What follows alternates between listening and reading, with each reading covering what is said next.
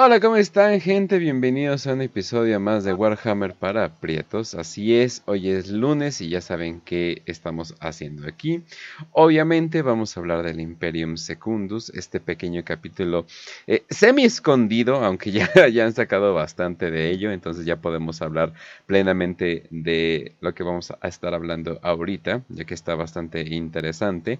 Y de hecho, si tengo una que otra duda, entonces creo que podríamos consultarlo con alguien. Ese alguien obviamente es Facio. Facio, ¿cómo estás?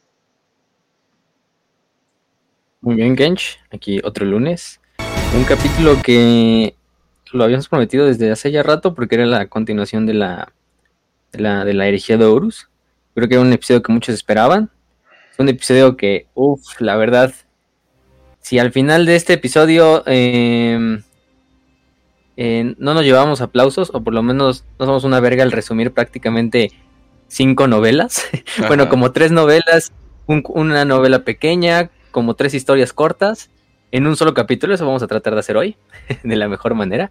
Esperamos no llevarnos quizá más de tres horas, pero bueno, de todos modos nos merecemos un like, porque no creo que haya otro canal donde les vayan a contar esta historia del Imperium Secundus de la forma en que se las vamos a contar, ¿no?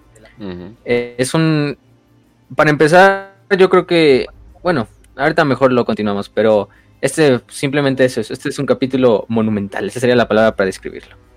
Vaya, y hasta como que nos daba culo, ¿no? Así como que, uy, ahí tenemos, tenemos que empezar este episodio, ¿no? ¿Qué vamos a hacer, no? Es como que, Sí, tenemos que ajustar, tenemos que ajustar los demás episodios en relación a este, porque vamos a tratar de contar algunas cosas y otras dejarlas como en suspenso para siguientes episodios, para que sea una trama pues más digerible y cada episodio tenga como un mismo sentido, pero pues es que en Imperium Secundo se juntan varias subtramas de varios personajes secundarios y principales, entonces ahí está el problema, pero nada que no podamos nada que no podamos lograr. Ay, ay, ay, eh, un poquito más fuerte, Raz es como cinco primarcas en una novela, entonces se pone. Uf. está, cañón. Muchas historias. De hecho, de hecho. Y también, bueno. Y antes, ahora sí que limpiando un poquito todo, muchas gracias a los Patreons que eh, ahora sí que nos apoyan, eh, que, están con, que están con nosotros apoyándonos literalmente. Pero les voy a dar una, una notición. Mañana se estrena el primer episodio exclusivo para Patreons, por cierto. Ahora sí que van a poder escucharlo primero los Patreons. Van voy a estarlo publicando el link en, Patreon. Es un episodio muy largo, entonces eh, pesa mucho. Entonces tampoco quiero que lo anden bajando ahí en su celular los, los 7 gigabytes ahí de, ah, no mames, creo que me voy a tardar, ¿no? Entonces, obviamente se lo queremos hacer más ligero, ahí se los vamos a poner. Y una semana después, el resto de la gente lo, puede escuchar. No se preocupen. Y este, este programa se va, eh, bueno, se llama Warhammer Plus para aprietos. Es todavía como que un nombre, eh, ¿cómo le podríamos decir? Momentáneo, temporal o sea, como que no sabemos eh, cómo le vamos a llamar, pero es un programa que vamos a estar haciendo cada mes, gracias a ustedes, hablando del contenido de Warhammer Plus a detalle. Y vaya que es a detalle, porque de un programa nos tardamos como 40 minutos, entonces, entonces créanme que sí es a detalle. Y pues muchas gracias a Manuel Villaverde, a Oscar Salazar, a Sebastián González, a Santa Alfredo y a Alberto Parra. Muchas gracias a todos nuestros preciosos patrons. Pero pues bueno. Entonces, eh, ya ahora sí que eh, limpiando todo esto. Eh, por, cierto, Raz. Hola Kench, hola Facio, hola querida audiencia, espero que estén de lo mejor en este lunes, lunes de Imperium Secundus, lunes de ver las patas de sanguíneos, lunes de estar diciéndole al león, por favor, no estés enojándote, y el león que se enoja y te putea y te madrea, pero justamente en el lugar donde menos los esperamos, en Ultramar. Espero que la pasen muy bien, espero que tengan una excelente semana también. Y muchísimas gracias también a los Patreons que nos dejaron hacer este programa mensual extra hermoso, donde vaya que estuvimos viendo a detalle. Pueden verlo en el Patreon, ya saben, banda. No es por decir nada, pero e, e, ese látigo tiene que ser de oro sólido con el que nos está pegando Kencha Facio y a mí. Así que. Está hecho de micrófonos. son, micrófonos y de este, jaivas requesones. Sí, también, también, definitivamente. Pero sí, pero vean qué bonito suena. O sea, vean qué hermoso. O sea, eh, eso es eso. Qué bonito. Sí, exacto. O sea, nada más por ese sonido, pues ya, vendido. Pero pues bueno, eh, vamos a recordarles tantitos de qué fregados estaba, estaba pasando. Bueno, un poquito. Bueno, les vamos a dar poquito trasfondo, pero en realidad, en realidad, en realidad eh, le vamos a recomendar que se vayan a nuestros pasados episodios de la herejía, porque no manches que no les podemos hacer justicia para nada. Pero, a ver, a ver, fácil, creo que empezamos con Sanguinius, ¿no? A ver, eh, como que, más que nada, como que su, su llegada, ¿no? De hecho, la llegada de Sanguinius la vamos a contar desde el punto de vista de la novela de El Imperio Olvidado, que es la 27 mm. novela. Uh los mayores eh, pues, sucesos, valga la redundancia. Este, y de hecho, Sanguíneo se hace presente hasta el final de la novela prácticamente. Pero, de todos modos, lo importante es aquí que convergen. y se hace. Aparece como durante 20 páginas y eso es todo. pero, pero no importa, es gloriosa aún así. Este. Pero recordemos que hay tres tramas o tres rutas principales que convergen en esta novela y que convergen en Imperium Secundus, ¿no? Que es Primeramente, el viaje así de, de Sanguinius, que si no lo han visto, vayan a leer el episodio de Cygnus Prime, donde hablamos de, sus, de, qué sucedió, su enfrentamiento con Cabanda, contra las fuerzas de Slanesh, ese momento épico donde casi matan a Sanguinius, donde su apotecario se sacrifica por él, entre muchas otras cosas, ¿no? Tenemos por esa parte, recordemos que al final de eso, él logra salir del sistema Cygnus, destruyen el sistema Cygnus, y captan esta energía en la disformidad, que no es el Astronomicon, pero que los termina redirigiendo a, Ultramar y los recibe Gilliman diciéndole que gracias hermano por haber llegado, ya podemos empezar, ¿no? Por otra parte está el camino que siguió Lion. Recordemos Lion venía tanto de la guerra contra los Aroti al principio, de dejar a los caídos en Caliban y estos rebelarse en secreto. Después de eso luchar en, en este otro planeta contra las fuerzas de Horus y creo que los guerreros de hierro. Eh, y finalmente ir a la Cruzada Tramas, que fue esa cruzada épica que contamos en ese episodio de Los Ángeles Oscuros, que fue entre Amos de la Noche y, Ángeles Oscuros, ¿no? Que los Ángeles Oscuros fueron a, acabar con los Amos de la Noche que estaban rampantes por el sector Tramas. Básicamente fue el león gritando, ya cállate por favor, y Conrad Kurz haciendo un autistic stretching. sí, sí, sí. Porque no puede ser normal. ¡Eh! Ah, y Conrad aquí en este en esta novela, uff, eh, Autistic Scratching va a sobrar, ¿eh? Em, sí, y recordemos que en la cruzada de tramas al finalizar, esta super batalla épica, incluso se logra mm, recuperar un artefacto de la disformidad que se lo llevan los ángeles oscuros que les ayuda a viajar mucho más rápido. Eh, a, a, muchos amos de la noche los toman prisioneros, entre ellos a Sebatar, por ejemplo, el primer capitán. Eh, y también toman prisionero al más importante, que es al primarca Conrad Kurz, ¿no? Pero en realidad tomarlo prisionero es como muy decir algo muy, muy, muy superficial. En realidad, más bien, lo que dice es que Conrad Kurz se quedó atrapado en la nave, en la causa invencible. De, como, Como un pinche gremlin o algo por el estilo, así. Sí, Y básicamente, y básicamente nadie podía capturarlo porque pues es Conrad Kurz. A ese güey no lo capturas como si fuera un Space Marine cualquiera, ¿no? O sea, es un, es literalmente lo único que podía cazarlo era Lion, su hermano. Y de hecho, en una parte de la novela te lo cuentan como el cazador y la presa, ¿no? A lo largo de. Al principio no, no te dan idea de quiénes son, pero en realidad llevas tomando forma. Porque fue hasta el punto de que Lion tuvo que sellar las partes bajas de la nave para que Conrad Kurz no pudiera salir de ahí y por lo menos dejarlo encerrado en la parte de las calderas de la nave o en esas zonas de las pasarelas inferiores. Porque cada partida que mandaba Lion a, a cazar a Curso, a, a localizarlo, pues terminaban muertos, obviamente. Y eso siendo ángeles oscuros. Y pues el único en que se podía confiar en esa tarea era, era Lion. De hecho, él utiliza ese artefacto alienígena, el, creo que se llama el Tuchulcha, o una madre así, para viajar más rápido por la disformidad. Y también captan esta luz maravillosa, que no es el Astronomicon, pero que se ve en la disformidad, ¿no? Y ahorita vamos a hablar de eso. Por otra parte, recordemos que Gilliman va saliendo de la Cruzada de las Sombras, de la batalla en Useria, que también vayan al episodio de Angron contra Gilliman, eh, donde Angron terminó ascendiendo a un príncipe demonio. La guerra de las sombras pues, quedó como en un empate táctico para los dos bandos. Y lo único que pudo hacer Gilliman fue retirarse a Macragge y consolidar los mundos que pues todavía permanecían unidos a Macragge y que todavía permanecían pues con una fuerza necesaria para intentar eh, sobrepasar lo que había pasado en, en Kalt y en la Cruzada de las Sombras.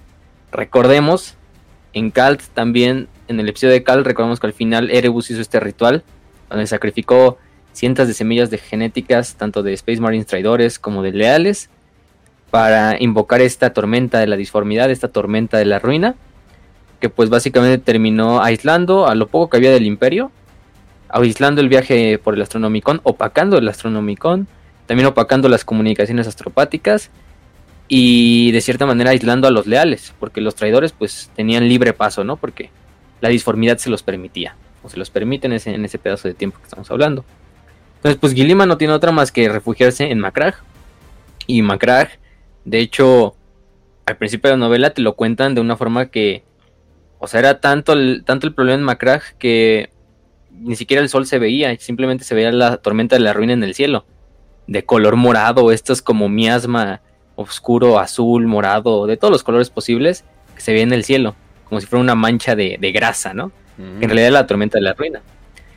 Incluso se veía que en todo Macragge, y principalmente en la ciudad capital de Macragge, que es Magna Macragge, em, había como estas apariciones, pues demoníacas de cierta manera. Mucha gente, militares, Space Marines, el propio Gilliman, escuchaban voces, de repente se escuchaban risas, música, que no parecía música pues hecha por algún humano.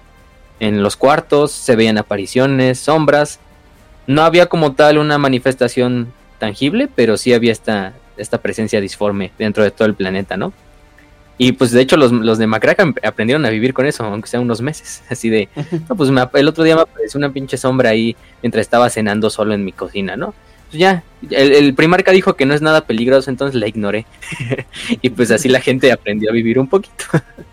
de hecho, ese terror que incluso, pues te esperarías que un terror que solo le llega a mundos jodidos o cosas de ese estilo, pero incluso Ma la gran capital del imperio de Gilliman, la gran capital de los Ultramarines, pues se veía azotada por esto. En menor medida, pero pues también se veía azotada, ¿no? Pero pues es que vives bastante cómodo en Macraja, ¿no? Entonces es así de, eh, bueno, un poco de ruido, un poquito de cosas raritas. Pues bueno, ¿no? Voy a, voy a, seguir disfrutando mi vida suburbana eh, con un trabajo que me satisface, ¿no? Es como que, ay, mira, pobrecito, ¿no? Sí, sí. Eh, y por otra parte, de hecho, en esta, esto nos abre camino para qué es esa luz que estaba sobre Macrag y que iluminaba el camino en la disformidad, aunque no hubiera Astronomicon. De hecho, en los últimos días Gilliman empieza a captar como que estos sonidos empiezan a aumentar. Luego incluso se escucha música, pero es una música que se puede grabar, porque uno de sus em, eh, Space Marines, uno llamado Titus, no va a confundir con Titus de Space Marine del juego, eh, obviamente este es Titus Priro, que de hecho era un bibliotecario, este es un bibliotecario, le informa que se logró grabar. por suerte no lo hacen mucho, pero sí hay nombres bastante repetidos, ¿no? Digo, es normal, ¿no? Digo, eh, digo hay, hay, un número de nombres limitados, pero por suerte no lo hacen tanto, ¿no? Porque si no, holy shit, no, no podría. lo, bueno es Que, lo bueno es que le ponen apellido, entonces, Praito, pues la mayoría de las novelas le llaman Praito. Entonces no hay tanto problema. Por ejemplo, también estaría muy cañón, por ejemplo, si fueran chistes españoles de Manolo y Venancio.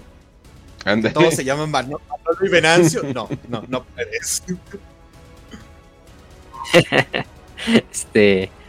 Y pues sí, o sea, el buen eh, Venancio, digo, Titus, le informa a Gilliman que en este sentido se había captado y se había podido grabar, o sea, con una, pues, con una grabadora, una de las músicas o de las notas musicales que se habían captado. Eso le empieza a hacer sospechar a Gilliman y a Titus. De hecho, para ese entonces Gilliman ya había deshecho el concilio de Nicea. Dijo, ya, necesitamos a los bibliotecarios, hoy más que nunca, y a la chingada con el edicto de Nicea. En ese sentido, pues Gilliman, un aplauso porque vio más allá de la teoría y puso la práctica diciendo, hijo de tu chingadísima madre, no mames, cuando te necesitaba para que dijeras que sí a los, a los bibliotecarios y a los psíquicos, culero. y, pues no. Y Gilliman aprendió a, ser hereje como algo común, así es. Sí, de hecho, este, este, esta novela lleva mucho ese, esa como subtrama de que es una segunda herejía. Y si lo vemos de cierta manera, sí, y hasta el mismo Gilliman dice, pues estoy cometiendo prácticamente una herejía. No tan grande como la de Horus, pero al final es una herejía. Oye, pero lo este, peor es de que no es no es por morales, no es por ética, sino más bien por practicidad, ¿no? O sea, Gilliman al final del día es el hombre más práctico del universo. Entonces es como que, güey, esto no conviene, mejor hacemos lo otro y ya lo hacemos más fácil, ¿no?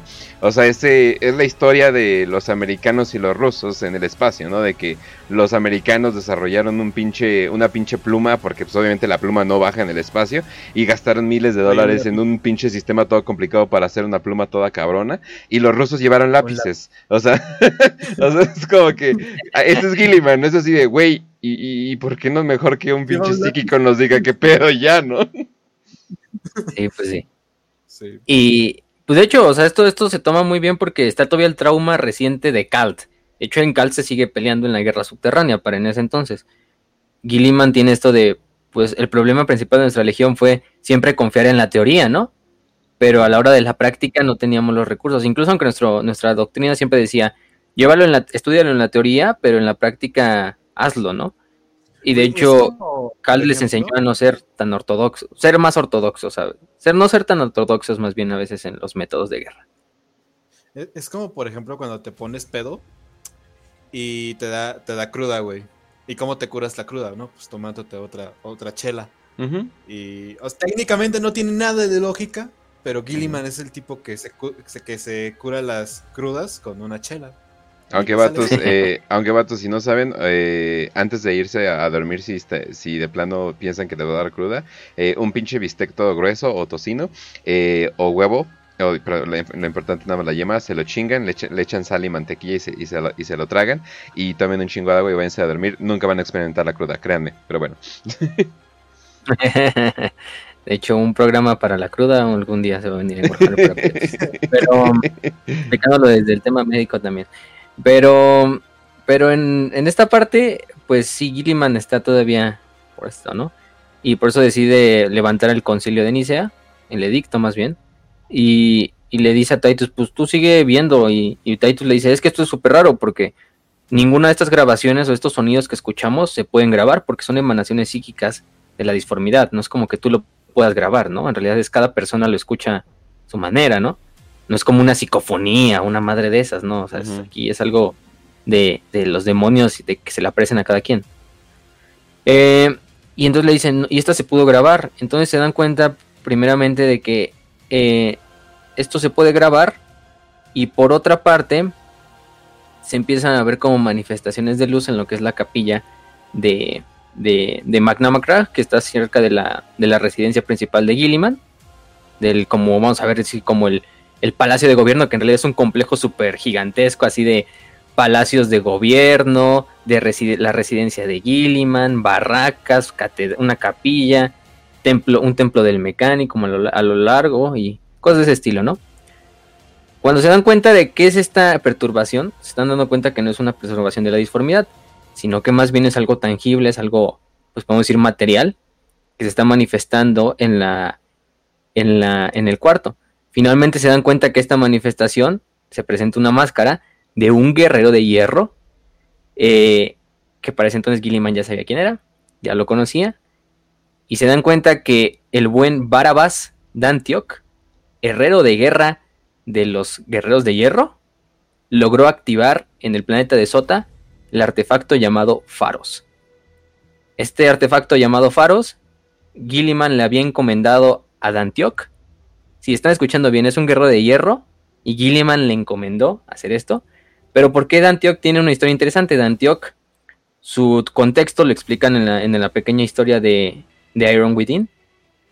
Eh, es el podemos decir que es prácticamente el único guerrero de hierro que se mantuvo leal al emperador durante la herejía de Horus. Eh, era parte de la 51 expedición de, la flota de expedición. Eh, una parte de él este, se, pues, se defraudó cuando se dio cuenta de que Perturabo, su comandante, mandó a, después de destruir su propio planeta Olimpia, mandó a, mandó a otras batallas y se unió al lado de Horus. Eh, Dantioch incluso defendió el planeta de Shadenholt durante 366 días contra su propia legión, contra dos titanes clase, contra un titán clase emperador, Norgo. este Dantioch dirigió a sus pequeños guerreros de su, de su expedición y con eso pues lograron este, mantener a flote su, sitio o su asedio, defendiéndolo. No por nada los guerreros de hierro y los puños imperiales son los mejores en esto. Sí. sí, sí, hay que darle, hay que darle, hay que darle crédito. Y finalmente Dantioch hizo un ataque sorpresa sobre la nave de los hijos de Horus y de los guerreros de hierro. Bueno, de los hijos de Horus que comandaban el ataque. Eh, y, hizo un ataque relámpago, destruyó a la, a, la, a la, flota y al mando de los hijos de Horus, y de esta manera comandó una nave con la cual eh, intentó llegar a Terra para asistir al emperador y asistir a los puños imperiales en fortificar el palacio imperial. De hecho, es algo muy cagado y... Yo me lo imagino tipo de, güey, te, te chingaste mi planeta. Pero, güey, nos vamos a putear a los puños imperiales. ¡Te chingaste mi planeta! Algo por el estilo. Eh, nada, pues la verdad es que Dante es un personaje que aunque solo dura pues prácticamente dos novelas, una historia corta, em, es un personaje que te, que te gusta bastante porque aparte ya es como un guerrero de hierro que está viejito, o sea, el güey ya está cojeando así como si fuera un viejito, de hecho, el peor es que está tan grande el cabrón, por la misma armadura que tienen los guerreros de hierro, que casi se ve del tamaño de un primarca, pero ya es tanto el peso de la armadura y además las heridas tanto de la batalla de, de esta parte de, de Shadenholt y aparte sus heridas ya de, batallas anteriores, que el güey ya parece un viejito ahí cojeando en un bastón porque es tanto el peso de la armadura que le cuesta y le duele el güey y todo el tiempo lo van a ver vestido con su máscara. De hecho hay una imagen por ahí por el overlay de, Barba, de Barabas, es el guerrero de hierro que tiene su máscara. Eh, y se vuelve este, este ser eh, que es un traidor tanto para los ojos del imperio como un traidor para los ojos de su legión, ¿no?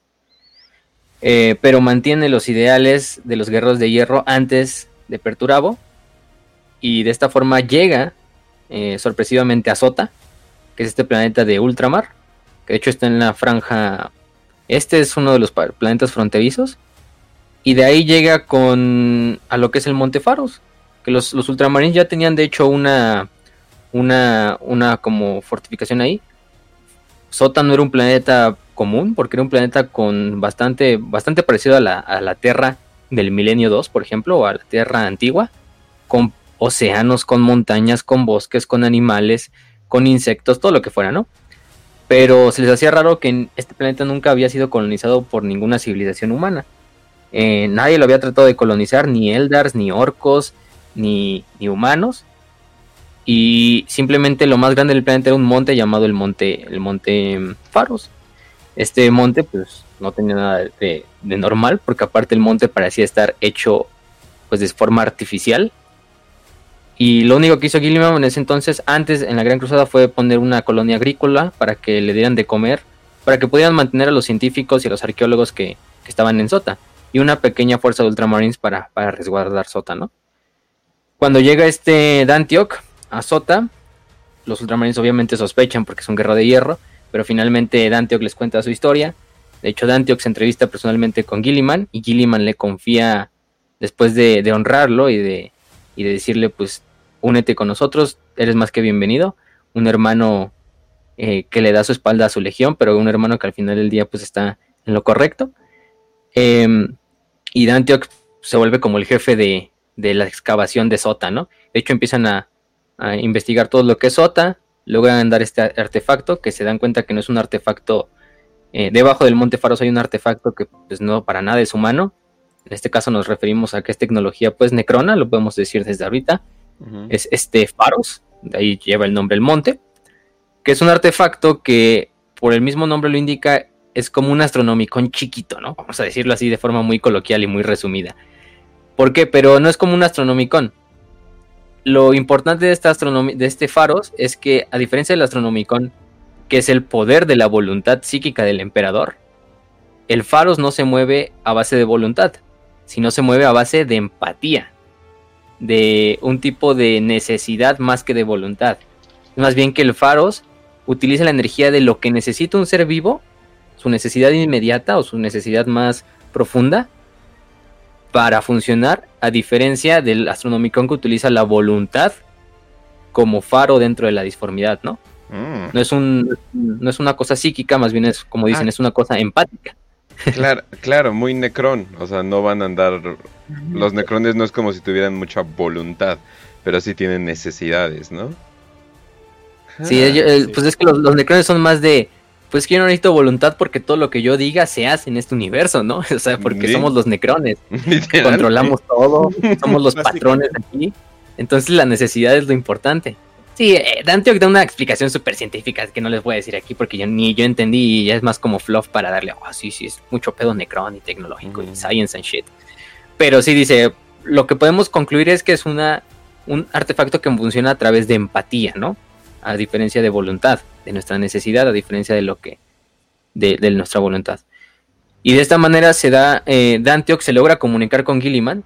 De hecho, para hacerlo funcionar es como una cámara central en el Monte Faros, que es como una cúpula, eh, una semicúpula de piedra negra, en la cual están el, se pone uno de los, de los que están comunicándose por el faros, y de esta manera, digo, en este caso Dantioc lo que quería hacer era comunicarse con Gilliman. Esa es su necesidad primaria. Entonces Gilliman se logra comunicar con Dantioc, se saludan y todo, y finalmente Dantioc le dice, ya pudimos hacer funcionar la, máquina, señor, eh, estamos a punto de, de, lograrlo, hemos descubierto que es un artefacto que quizá hay muchos faros a lo largo de toda la galaxia, pero este nos está sirviendo para lo, necesario en estos momentos. Y el Faros no solo sirve para esta comunicación interplanetaria, sino aparte de eso es mucho mejor que el Astronomicon en muchos sentidos, porque el Faros también te permite teletransportar objetos a partir de la necesidad. Y eso lo vamos a ver más al rato, todavía no se los, no, se los adelanto. Pero aparte de eso, el, el, Faros permite proyectar lo que es como un Astronomicon pequeño, pero sobre un punto específico. No es como que el Astronomicon que siempre está en Terra. Y más bien tú utilizas Terra como una referencia para viajar a otro lado. No, el faro lo que puedes hacer es como tú poner ese faro en diferentes lugares. Si quieres lo pongo en Macrag, si quieres lo pongo en Terra, si quieres lo pongo en Val. es, lo, es lo diferente con el Astronomicon. Porque la necesidad en este momento es que la mayoría de los sobrevivientes se dirijan a Macrag para reunificar o para poder rehacer las tropas, ¿no? Lo que queda de, las tropas. Gilliman pues ya sabe que a lo mejor la mayoría de sus hermanos ya están muertos. Ya le llegaron las noticias de que Conrad, digo, de que Corax, de que Vulcan y que Ferrus están muertos. O bueno, él piensa que están muertos. Ya sabemos que no es así para los dos últimos. Pero... Eh, y aparte no sabe nada de León. Eh, sospecha de que Khan probablemente se pasó al lado de los traidores. También no sabe nada de sanguíneos. Lo último que se sabe es que se fue hacia el sistema Signos y de ahí nada. Entonces, pues la necesidad de ese momento es redirigir a Macrag. Y lo que logra hacer Danteo que es poner el faros sobre Macrag. Entonces se vuelve como, de hecho se ve como un mini sol arriba de Macrag. Y se vuelve esta luz que empiezan a ver no solo la flota de sanguíneos, no solo la flota de león, de león. De hecho, león le pregunta a su astrópata, digo a su navegante, que qué es eso que están viendo, ¿no? Porque llevaban pues meses, quizás ya hasta un año viajando por la disformidad.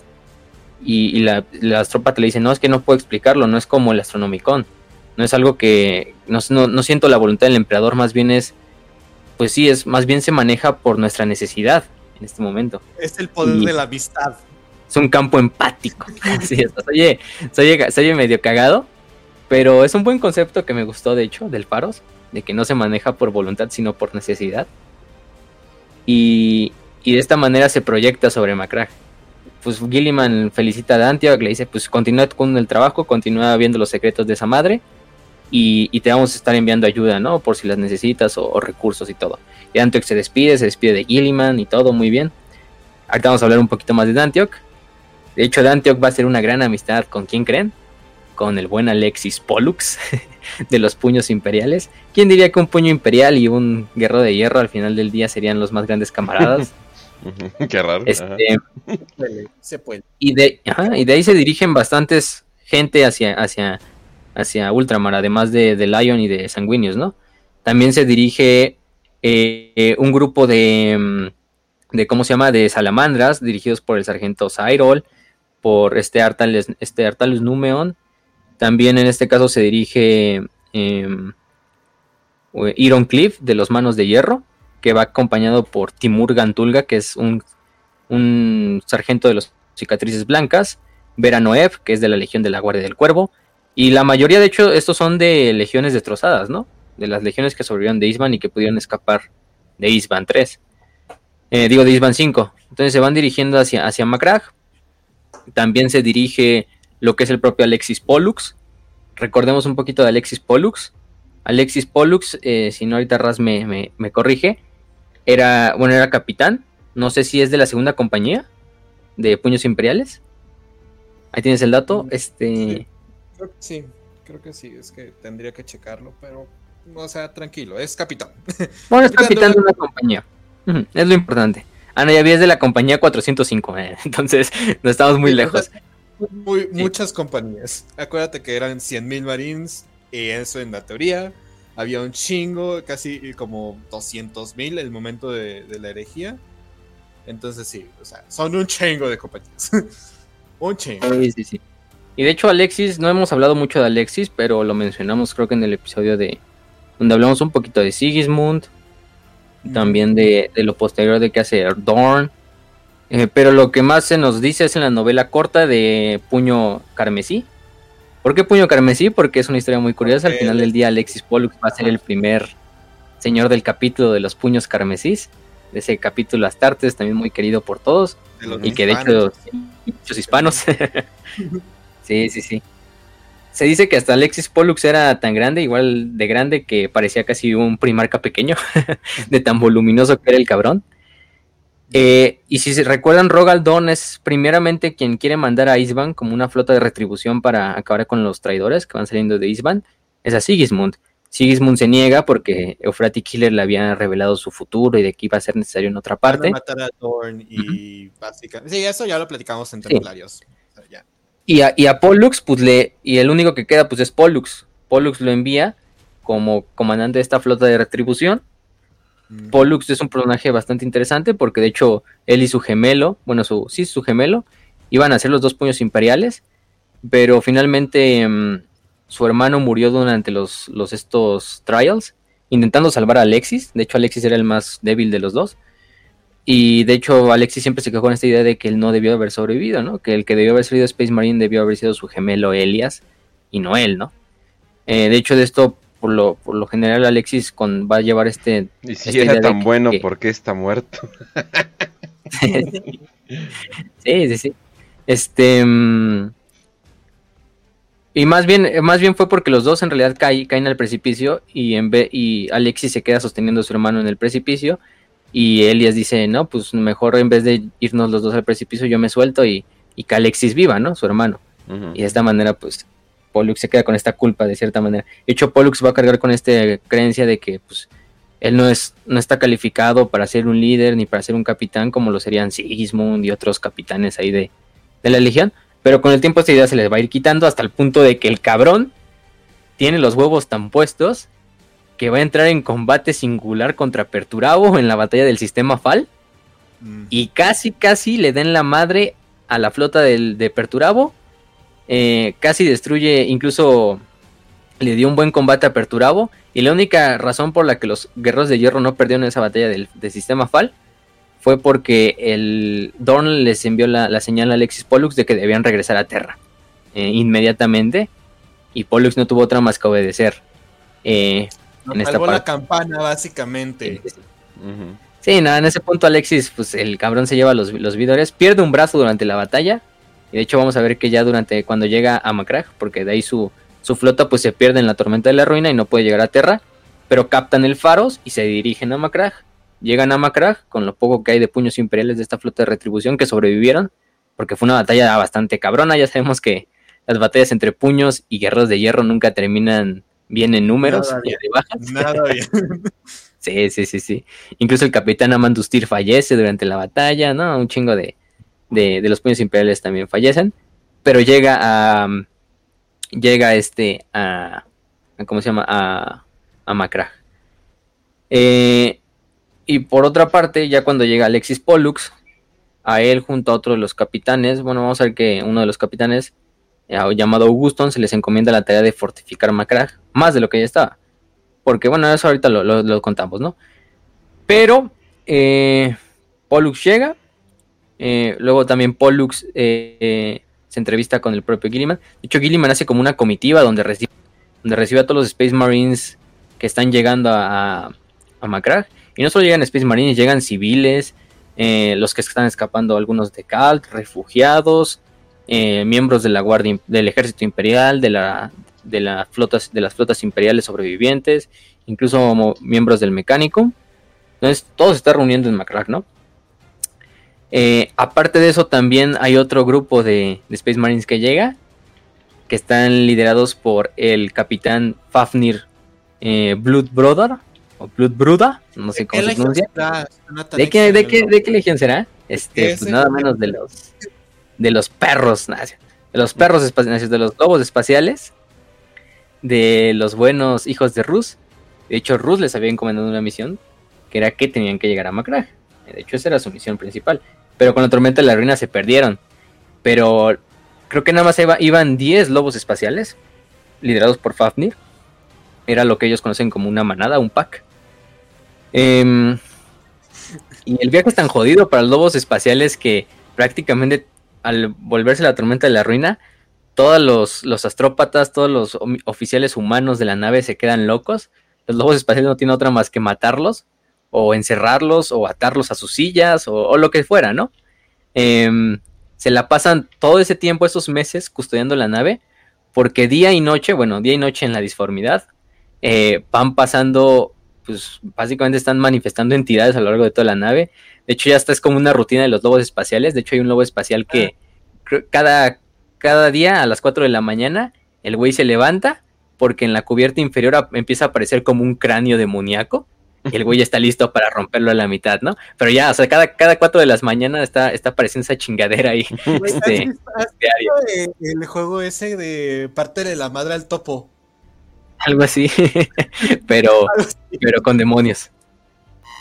Este, sí, no, aparte hay uno que está custodiando la, la, el cuarto del navegante, listo para cuando, si Fafnir da la orden, pues darle la muerte, darle la paz. Otros que se la pasan custodiando y matando a los demonios que se manifiestan dentro de la nave. Eh, de hecho, hay un lobo espacial que pierde un brazo porque de repente el güey está caminando en un pasillo y aparece una pinche boca hecha de icor negro, así, y le come el brazo y ya así simplemente desaparece la, la pinche entidad, ¿no? Y así los, los, lobos espaciales, y de hecho los lobos espaciales lo toman pues muy bien, porque son lobos espaciales, ¿no? No hay tanto problema. Este, y están acostumbrados y de hecho para ellos es una forma de entretenerse. Sí, bueno, también hay que recordar que los lobos espaciales son, son alcohólicos, entonces básicamente ellos están felices con cualquier cosa mientras sigan teniendo cerveza de Fenris literalmente puedes perder el brazo, pero sigues teniendo alcohol de fenriciano, entonces, ah, pues está chido, güey. Sí, sí, sí, no, estaba, estaba bastante, bastante, bastante comfy para los dos espaciales de ese viaje. Y ya es lo cuando captan la, señal hacia, hacia Ultramar, bueno, hacia Macrag, dicen, pues vámonos para allá. Llegan a Macrag, también se entrevistan con el propio Gilliman, pero a diferencia de todos los demás Space Marines que están así como listos y en formación con sus banderas, eh, listos para hablar con Gilliman, los dos pues, simplemente están ahí sentados, eh, afilando sus armas.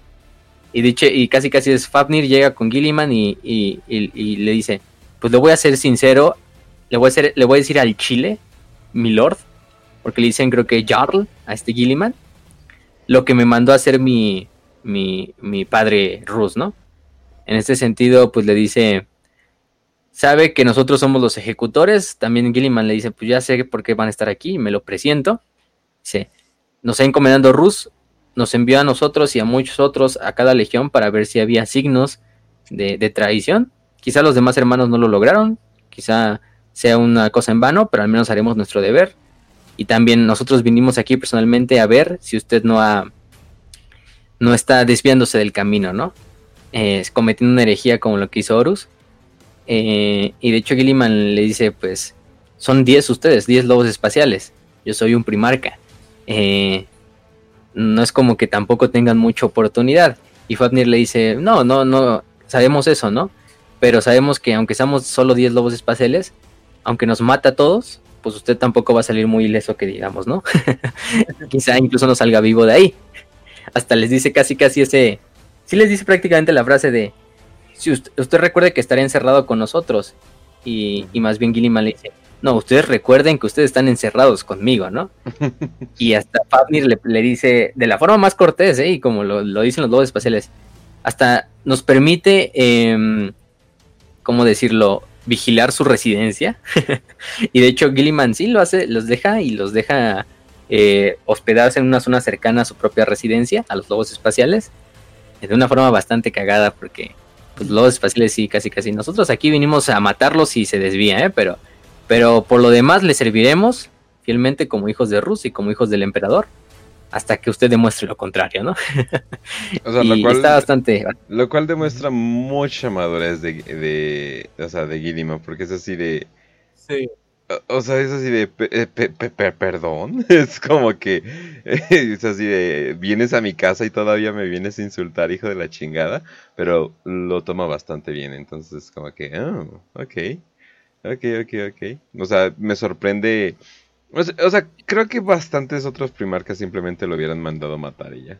Los hubieran matado en ese momento. Así, nada, más, por la pinche grosería de que acaban de hacer. sí, sí, los de Gilliman se comportó como eh, tipo Homero Simpson de no estarás haciendo una herejía, ¿verdad? Oh, no, no, no, no, no, no. Bueno, sí. ah, ok. Sí, porque hasta le dicen, no, pues ya estamos sospechando, porque ya básicamente usted levantó el edicto de Nicea, entonces nos está dando ya cada vez más razones para, pues también chingárnoslo, ¿no?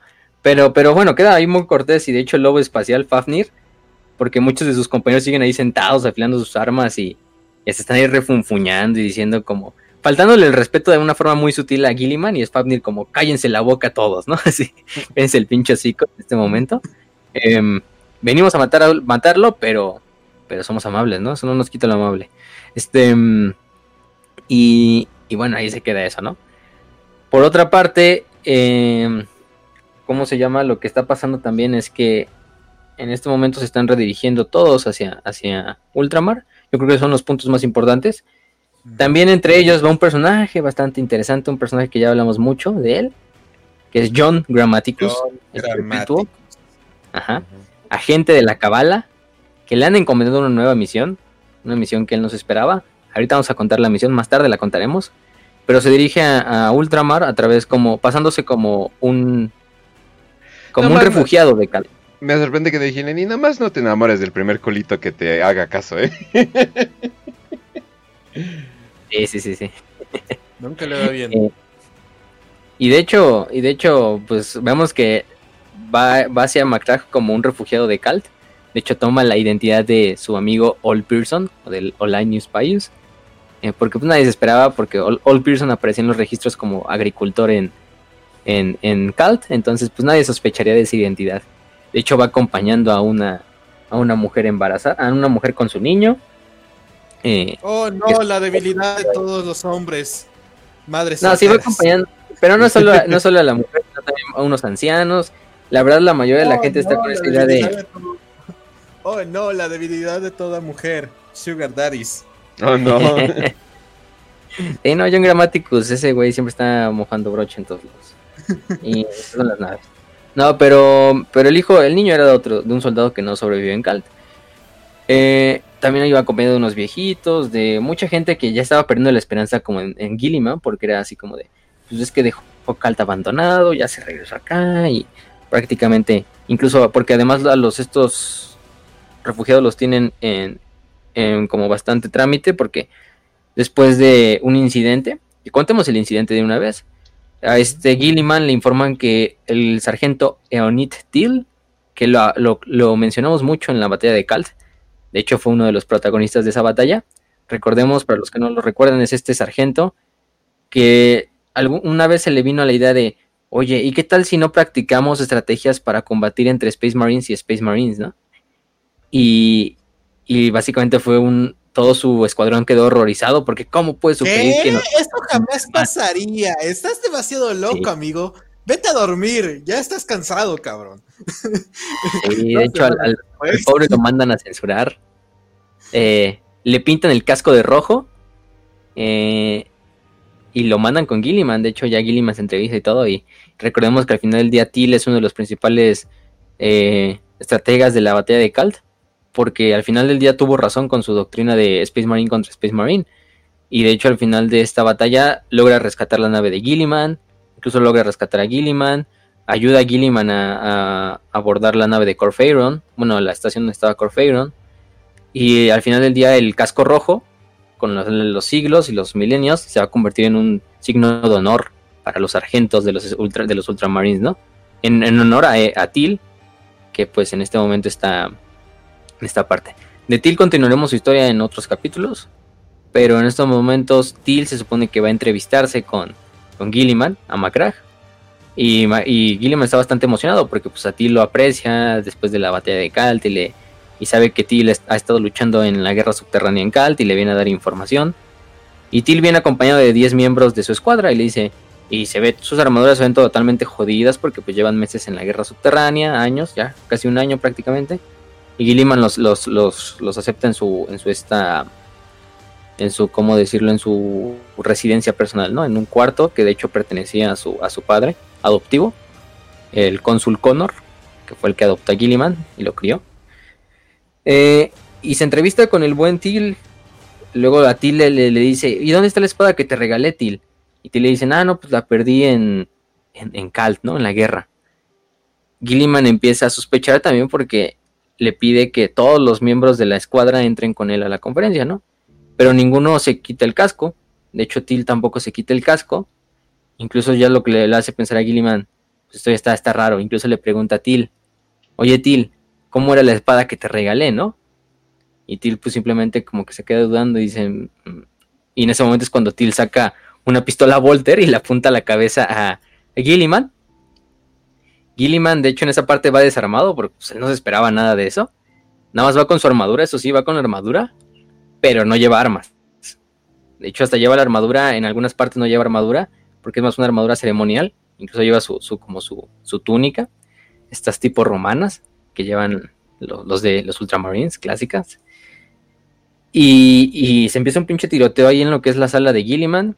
De hecho, se, destruyen bastantes cosas que Gilliman apreciaba, entre ellos un cogitador que le había regalado Connor, su padre adoptivo, eh, y lo tenía como un recuerdo de este Gilliman. Gilliman, de una manera bastante épica, logra reducir a los, a los Space Marines, a los 10 Space Marines, recibe bastantes impactos, mata a los otros con lo que encuentra, con las espadas, a uno literalmente le avienta el busto, un busto ahí de, de un güey de, mármol que había encontrado ahí, lo tumba y ya luego lo, lo remata en el suelo. No, Gilliman puede eh, pelear como puede. De hecho es algo cagado porque es una analogía también a, a lo que Fafnir le había dicho, ¿no? Aunque pues fuéramos 10 nada más, usted estaría jodido, ¿no? Estaría muerto. Y al final del día logra matar a todos, mata también al, supuesto Til. Le pregunta a Til quién eres y Till simplemente le responde, soy Alfarius, ¿no? Y ya se da cuenta este Gilliman que, que Till, eh, el Till que lo vino a visitar, pues no es Till, son agentes de, la Legión Alfa, vestidos como Ultramarines, que vinieron a matarlo, ¿no? Eh, Gilliman sobrevive de, puro milagro, el güey ya literalmente mata al último, eh, mata al último asesino y se desploma inconsciente porque había recibido bastantes impactos de Volter, restocadas de las espadas de Gladius, incluso más básicamente explosiones prácticamente en la cara, así, porque un impacto Volter le, rebota casi en el hombro, casi le destroza el tímpano, básicamente prácticamente le destroza el tímpano y lo deja totalmente noqueado. Y es cuando Gilliman dice, no, pues ya, ya los maté, ya finalmente se echa, se tira inconsciente el cabrón. sí, son esos momentos de Gilliman donde, uff, uff, pinche Gilliman se, se mamó. Este, se los mató a los 10. ¿Has visto la de Rocky 4? Ah, caray, sí. Cuando, Rocky se agarra putazos con Iván Drago y termina súper cansado, o sea, termina con la cara hecha papilla. Así me imagino a Gilliman, pero cayendo en el suelo. todo madreado, pero ah, al fin acabó. Sí, sí, sí. Y, y en parte de eso se lo llevan a la, a la ala médica la residencia, pues tampoco muere, lo logran estabilizar, es Gilliman, no se va a morir tan fácil, pero sí queda ahí bastante jodido. De hecho, se preocupa mucho su. Vamos a. Aquí entra esta Taracha Euten. Vamos a decirle Euten de aquí en adelante. Euten es la Senescal. Es básicamente la consejera de Gilliman. Y prácticamente podemos decir que es la mamá adoptiva de Gilliman. Porque Euten lo crió desde niño. Yo era como su, su, su nodriza de Gilliman. Porque era también la consejera de Connor, que fue el papá de Gilliman. Y él, ella la crió desde pequeño a Gilliman, incluso hasta el punto de que al, propio Gilliman todavía le dice niño, ¿no? En algunas ocasiones así como de cariño. Y Gilliman pues no, tiene pedo y habla como ella como si fuera una madre. Em, es lo más cercano que un primarca tiene una madre. Además de Erda, que pues, ya sabemos qué pasó con Erda. Pero, pero Steuten sí se preocupa bastante por él, también sus capitanes. Dolor, que es uno de sus eh, tetrarcas, uno de los tetrarcas de, Ultramar. Eh, también está ahí con Gilliman todo el tiempo. Eh, lo van a ver en bastantes momentos de la novela. Y ya es cuando Gilliman toma otra vez la. La esta. Toma conciencia. El güey incluso sale así cogiendo de su sala médica para entrevistarse con Dolor. También es en ese momento en el cual logran captar una señal. Una señal bastante interesante. Que algo se materializa en la atmósfera de, de, de sobrepasando el escudo, pero es algo tan pequeño que empieza a a una velocidad bastante impresionante. De hecho, se ve como un, pequeño asteroide, como un meteorito que va cayendo en la atmósfera de Macrag. Toda la gente lo ve, los Ultramarines, el propio Gilliman, le llegan los informes y manda a Dolor a investigar qué es este meteorito que cae, de hecho, en una fábrica ya abandonada de una empresa de, de. Pero cae tan cabrón el meteorito ese que eh, incluso perfora como cinco plantas en el subsuelo y se queda enterrado ahí, ¿no? Este, ahorita vamos a ver qué es ese, ese, artefacto. Y es por esta razón que también a, uno de sus, a uno de sus eh, capitanes, a este Auguston, que había sido el suplente de, de este Marius Gage. Marius Gage, acuérdense que era el primer capitán de los Ultramarines, pero Gilliman le encomendó la misión de destruir la nave de Corfeiron y lo logra de hecho Gage, pero se quedan perdidos en la disformidad con la honor de Macrag. Y no es hasta el final de la herejía que pues, Gage puede regresar. Eh, entonces Auguston se vuelve el capitán, el capitán de la primera compañía, el señor del capítulo, del primer capítulo, y por esta razón es que es, bastante importante su participación aquí. Pero, eh, por otra parte, Auguston le dice, pues tú ve a arreglar todo el sistema de defensas de este, de, de Ultramar, porque pues esto nadie logró captar esta infiltración, ni siquiera, además Gilliman en ese momento le ordenó a sus guardaespaldas que, que tampoco se metieran a la sala, que se permanecieran afuera, y los de la Legión Alfa sellaron la puerta una vez que Gilliman entró, entonces pues, había un pedo ahí bastante, bastante, con la seguridad ahí bastante fuerte. Y manda a Auguston y le dice, llévate a Pollux, el puño imperial, para que te ayude, ¿no? Qué mejor que un puño imperial para planear una defensa, ¿no? Eh, sí, de hecho, Auguston se emputa tanto porque, bueno, se emputa de cierta manera con, con Pollux. Bueno, no lo hace ver, pero sí, así como, porque Pollux le empieza a dar una, una, una arrastrada así de, no es que al final el día Ultramar no está bien, bien protegido. Ustedes se jactan mucho de sus defensas Ultramarines, pero, pero ustedes quieren hacerlas ver más parecer un palacio que una fortificación. Esto no es para defender, están bien pendejos, no mames, neta piensan que van a poder defender eso, tienes entradas aquí, aquí, aquí, aquí, aquí, aquí, aquí, ya podrías saber, te van a destruir en cinco minutos sin que te des cuenta, cabrón. Y pues obviamente se enoja. Sí, sí. No, es que le dice, hasta, hasta le dice, ¿y tu señor Dorn qué está haciendo con el Palacio Imperial? Y Paul le dice, no, es que mi señor Dorn no quiere hacer del palacio un palacio, sino más bien cuando termine con su trabajo en tierra, va a ser la fortificación más grande de toda la galaxia, ¿no? este, porque nosotros no nos vamos con lo estético, sino con lo práctico, no como ustedes, eh, Ultramarines.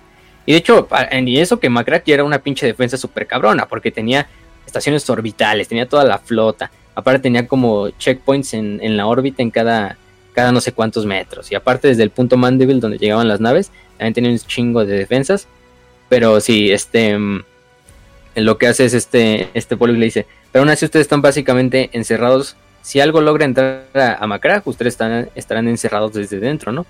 También hay que, hay que hacer muchos más checkpoints, hay que hacer códigos aleatorios, hay que hacer chequeos de toda la población, tanto civil, militar, incluso Astartes, cada vez que lleguen a, a al sistema, una vez que sobrepasen eh, los puntos lejanos del sistema y lleguen cerca del planeta, y una vez que vayan a entrar al planeta, una vez que aterricen, un pinche desmadre súper super defensivo, ¿no? Que solo un puño imperial se puede, puede concebir, ¿no?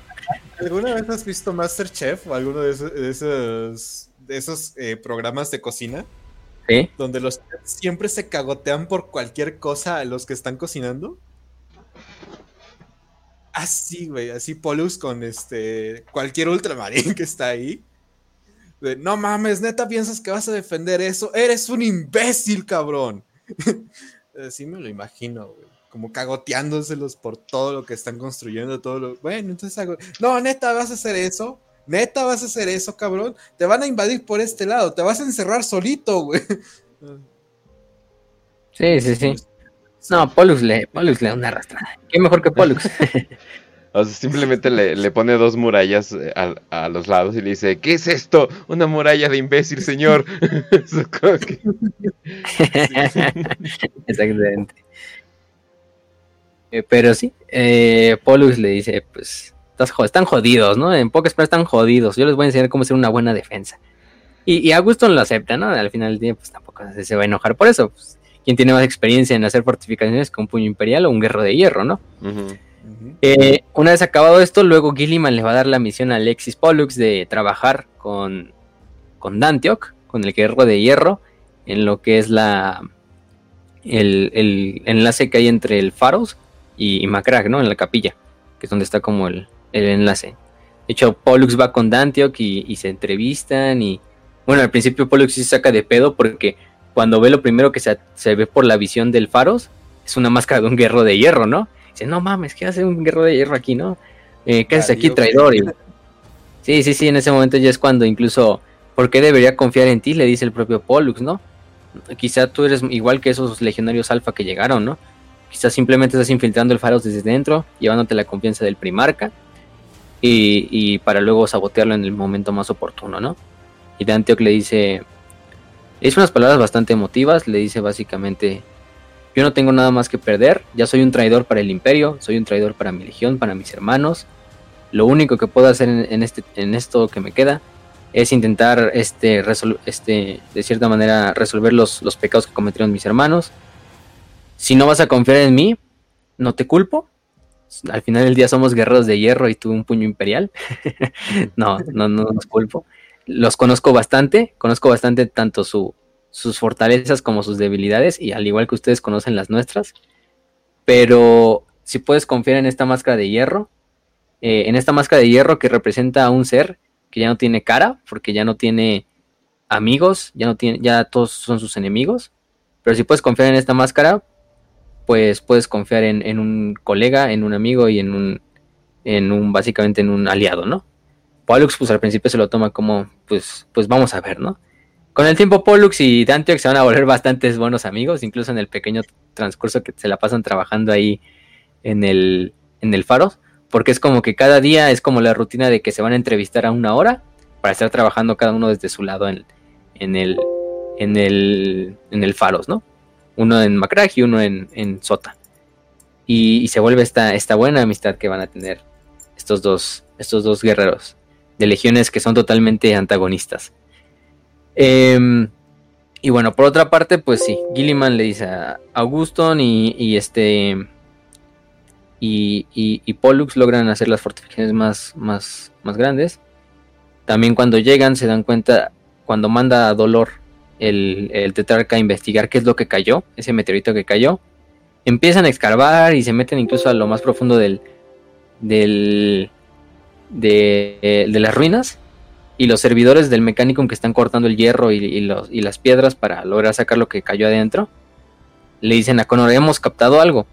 Eh, Connor se pone su, digo, este Dolor se pone su casco, incluso ve hacia, hacia adentro del cráter, y lo único que ve es una estatua. Él dice, ¿por qué chingados una estatua caería de, de, esa, de esa altura, no? Para empezar, no hay ninguna nave que la haya soltado, un pedo así, ¿no? O sea, surgió de repente. Y de repente se da cuenta que eso no es una estatua. Es un ser vivo, es carne, tan chamuscada, tan negra, que parece literalmente una estatua de Onix, ¿no? o algo así. Aparte de que está inmóvil, y, encerrado entre todas estas piedras y estos fierros que cayeron ahí en el, en el escombro. Y, le, y se y da la orden de llevarse y recuperar el cuerpo y llevarlo al ala médica, ¿no? Para su autopsia y para ver quién es. Es irreconocible, en ese momento es irreconocible porque pues está totalmente calcinado el, cadáver. Nadie se da cuenta de que es, simplemente se dan cuenta que es un, es un cuerpo bastante grande para, incluso para unas tartes. No estamos hablando de unas tartes, pero se lo llevan a la ala médica, ¿no? Em, eso es en una parte.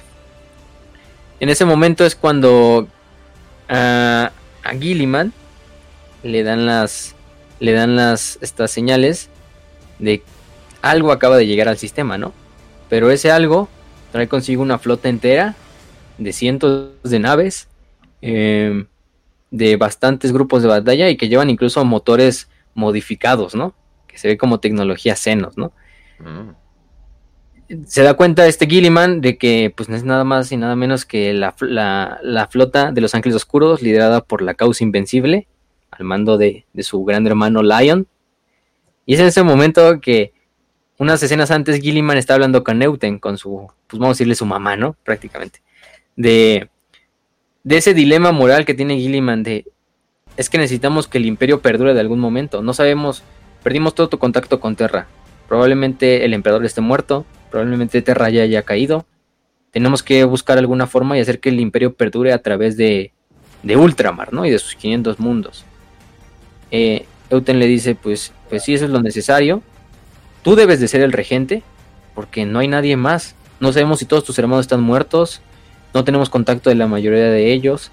Y Gilliman dice, no, yo no puedo ser el regente, porque, porque al final del día no sería mejor que Horus. Porque yo fundar mi propio imperio, pero al mismo, al mismo tiempo nombrarme como su regente, sería, sería un tirano a los ojos de la historia y prácticamente no tendría mucha diferencia con lo que haría este, con este Horus. Euten le dice, pues tienes que ser Lo cual es completamente incomprensible. O sea, porque es como, dude, antes de que el emperador llegara, tú ya estabas haciendo eso. Básicamente tumbaste a otro dictador y te pusiste en, su rol y prosperó y todo. O sea, no, no chingues, o sea, porque, ¿por qué? Literalmente tenías 500 mundos 500 mundos. Está jodido, pero. Entiendo a Gilliman en ciertas partes porque. Pues el güey sabe que a él le importa mucho la, la, teoría. Pero sabe también, al final del día es realista y también sabe que si no llega nadie apto, él lo va a tener que tomar el, el mando, ¿no? Él va a tener que ser el regente, el nuevo emperador y pues él está como echando la suerte de ojalá venga alguien más, ¿no? Y tome ese lugar. El mejor sería Sanguinius, por ejemplo, pero tampoco sabemos si Sanguinius sigue vivo. Mm. Al final Newton le dice, sí, tienes que ser realista. Tú mismo, tú eres el señor de la teoría y la práctica. En la teoría quizá la gente te, te, te termine considerando un traidor, un tirano, pero en la práctica esto es lo que va a salvar al imperio, ¿no? Tú nombrándote como regente. Y de hecho Guillermo pues sí dice, pues veremos, ¿no? en las próximas. Eh, mañana te diré mi decisión. Em, entonces aquí, aquí vamos. Llegue un regente del cielo. Y sí, sí, sí. Y es cuando le informan que, que llega Lion. y dice, puta, y Gilliman casi casi es como, puta madre, de todos los primar, de todos mis hermanos leales, ¿por qué tuvo que ser el león el primero en llegar, no? Porque, sí, es que, es que el león es el león y Grumpy as fuck. No, y aparte Gilliman tiene miedo un poco porque la verdad es que con, la, con el león nunca fue cercano. de hecho, pues sí que muchos primarcos nunca fueron cercanos con el león, porque el león siempre estuvo así como en su pedo, así de... El güey es bien hermético, incluso casi casi al nivel de Khan, pero el güey tiene un talento, incluso Gilliman sí sabía, antes que Horus, el que debió ser señor de la guerra fue el león, el león. Eh, lo respeta, sí, pero sabe que pues el león tiene bastantes cosas que guarda como secretos y eso es su más grande debilidad. Y, siendo un emperador de este Imperium Secundus, pues tampoco te conviene mucho al león en ese puesto, ¿no? Pero pues dice, pues no hay de otra, chingue su madre, tiene que ser él o, o ningún otro. y ya, de hecho les envió la señal a, porque al principio la flota de los Ángeles Oscuros llega así como este Pedro por su casa, así de nosotros ya llegamos y como es una flota tan cabrona, dice casi casi es como tiene el poder para destruir Macra, la flota de, de, León. Y de esta parte le dice, de hecho León ya venía con una idea así de, pues si mi hermano Gilliman ya está del otro lado, no voy a perder tiempo y aquí, aquí mismo me chingo Macrack, ¿no? y cuando llega la flota de León es como todas las defensas de, de, Ultramar ya están viendo hacia, hacia la flota, apuntando hacia la flota de León. Bastantes flotas de los Ultramarines ya se dirigen a interceptarla. Y es cuando les da la orden este Gilliman de, desistir y, que les dé paso a su hermano, ¿no? Y se hace una pinche celebración así a lo largo de, toda Magna Macra. El león, tal vez Sea un el león tal vez sea un traidor, pero nunca va a ser un traidor. Es como, espera, ¿qué? o sea, pinche confianza que le tienen al cabrón que lleno de secretos. Es como, ah, bueno, está bien, pues. Está bien. no, me imagino, pero tipo, llegando el león, saliendo de su nave y Gilliman, sonrían todos, por favor, con una sonrisa como medio fake, como medio falsa. Sonrían todos, por favor, necesito que nos vea felices. Fijan que todo está bien. y, el león todo, todo emputadísimo, saliendo de la nave, llegando y diciendo, eh, qué pedo. Eh, hola, eh, Lion, ¿cómo, cómo, cómo estás? Eh, Oye, es que ¿Qué tal el clima? El león sí tiene este como que boomer eh, que solamente le gusta salir los fines de semana a cazar y es el único momento donde está feliz. y el resto del tiempo, y el resto del tiempo es como tus chingaderas, tus cestas, tus bla bla, pero los fines de semana cazando lo ves feliz como la chingada. Ah, Así de, ¿y por qué en sábado? El sábado me toca cazar bestias ancestrales. Ah, sí, sí, sí. Definitivamente. idea, de, idea de carta blanca y cazar bestias. Pero. Mm, no, de hecho, yo creo que. Voy a ser sincero en esta novela, vemos más momentos más coléricos del propio Gilliman que del propio León, y eso me sorprende. ¿eh? Eso el León se bastante en toda la novela. Es, es que piénsalo así, ¿ok? Hay un chingo de desorganización en toda la galaxia. Obviamente vas a volver loco a Gilliman. Pero hay un chingo de cosas que pelear en la galaxia. Obviamente el león va a estar más enfocado en pelear. Así que ya tiene algo que hacer el güey. Sí, sí, sí. Y. Pero sí, Gilliman me dice, no, pues de todos, ¿por qué tuvo que ser él, no? Incluso hubiera preferido al, apestoso de Ross para, para ser ese güey, ¿no? dice, pues es que en todos los hermanos veo un candidato, pero, pero Lion, Lion, con él casi no he hablado, con Lion es como una, relación muy distante, pero ni pedo es mi hermano. y, peor con Lion es que no hay forma de hacerlo cambiar de opinión. Cuando, cuando el león toma una decisión, la va a hacer. Sin pensarlo y sin. Y le madre las consecuencias, lo que digan. Eh, Está bastante, si les gusta la interacción primarca primarca es una novela muy buena para eso. Sí. este, sí, sí, o sea, literalmente aparecen cinco primarcas en la novela, entonces, la madre. Em, y en el mismo lugar y en el mismo espacio. Entonces, Gilliman pues dice, ah, pues vamos a recibirlo, ¿no? Ya ni pedo, pues esto es lo que hay. Este, y se hace una pinche ceremonia, pero enfermiza así de que todos los ultramarines se ponen en la calzada principal de la ciudad magna para recibir a al, león así totalmente formados, con las armaduras totalmente pulidas, así obviamente ultramarines con toda la ceremonia. Luego Gilliman manda a hacer que se pongan en la parte principal como de, de las escaleras, así como todos los, todos los estandartes de las legiones que están presentes, tanto ultramarines, ángeles oscuros, puños imperiales, cicatrices blancas, lobos espaciales, este, manos de hierro y salamandras, que son los que están presentes, eh, para que reciban también los, los miembros de las legiones este, rotas también se ponen ahí. No, un ching... Toda la gente de, Magna Macra. Toda la parafernalia, Sí, sí, sí. Se pone en la colindancia así para ver el desfile o por lo menos verlo desde la, lejanía. Pero millones de cabrones así. Incluso hay un momento donde dice que, que casi casi la gente, bueno, los mercaderes de, Magna Macra o la gente que vende pues así como pines o cosas de ese, cosas de ese estilo, se ponen a vender recuerditos así con los emblemas de los ángeles oscuros. Sí, como si fuera partido de fútbol, así, lleves su playera de los Ángeles Oscuros, lleves su pin de los Ángeles Oscuros. Y Gilliam dice, no. Definitivamente es Latinoamérica.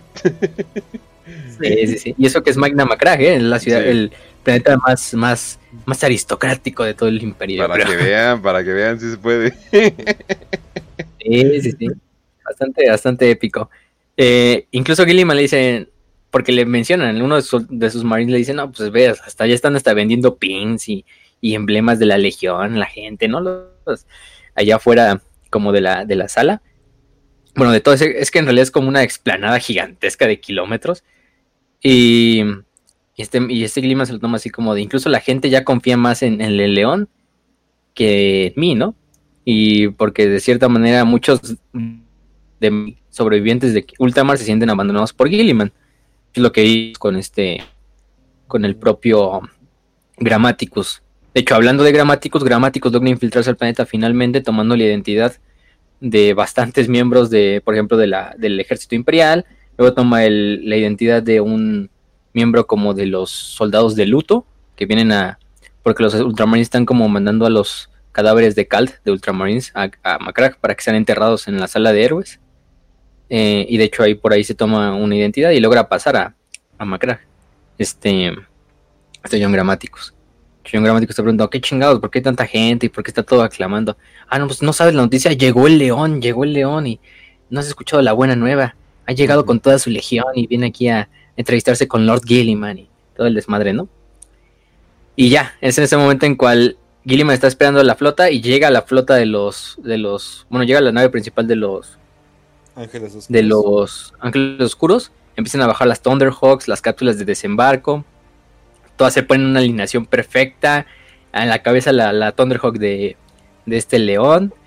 Cuando empiezan a bajar los Ángeles Oscuros también se ponen en perfecta formación. Eh, también marchando de una forma tan épica que incluso los ultramarines se quedan así como, ay, güey, ¿no? Y hasta, Gilliman dice, eh, ya, ya sé cómo es mi hermano, está presumiendo. Le encanta presumir. Y así se la pasa, se la pasa diciendo como tres veces, porque se empiezan a marchar los Los Ángeles Oscuros, se ponen en sus formaciones, cada uno con sus emblemas de sus alas y de sus este, hermandades, porque vemos que es una, un organigrama totalmente diferente a los Ultramarines. Y este Gilliman sigue así, no, es que siempre lo he conocido, le encanta fanfarronear a mi hermano, ¿no? y, los leones, los leones, ajá. No, dale. Eh, me imagino a los ángeles oscuros de, güey, tráete el casco ceremonial. No, no, no, el casco de ceremonial, ese es de la batalla y es un casco con unas, con las llaves que tienen como que alas, los cascos de capitanes. Yo me imagino. Ah, sí, sí, sí. Tráete mi casco ceremonial y es un casco con alas de 5 metros o algo así. sí, no, no escatimó ningún recurso este, este león, ¿eh? En esa parte. Y lo más cagado es que pues ya sale el león acompañado por sus, por dos de sus capitanes. Que no me acuerdo el nombre de ellos dos, pero eh, no son tan importantes como Corswing, que Corswing está en otra parte luchando. Em, pero bajan y también el león totalmente super pulcro y con el cabello güero así a la, brisa y toda la gente, ah, cuando sale el león de, su barcaza clamando y gritando como locos. La, cantidad de acondicionamiento.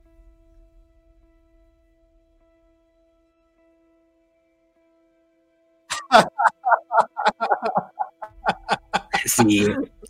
De León, fírmame las, las tetas, ¿no? las tetas. Y, así. Eh, este fue el momento en el que Gilliman se tomó una foto con, el león.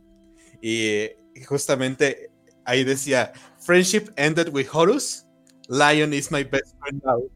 Sí, sí.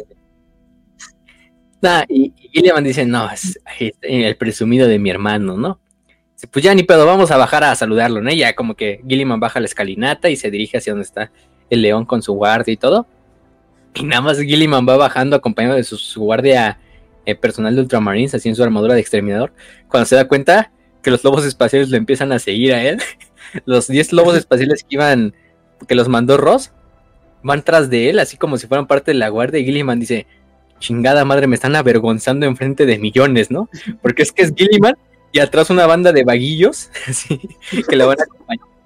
Porque los güeyes ni se bañaron, porque dicen que apestan como el culo, o sea, los güeyes ni pulieron su armadura, así van con las armas desenvainadas. Ajá.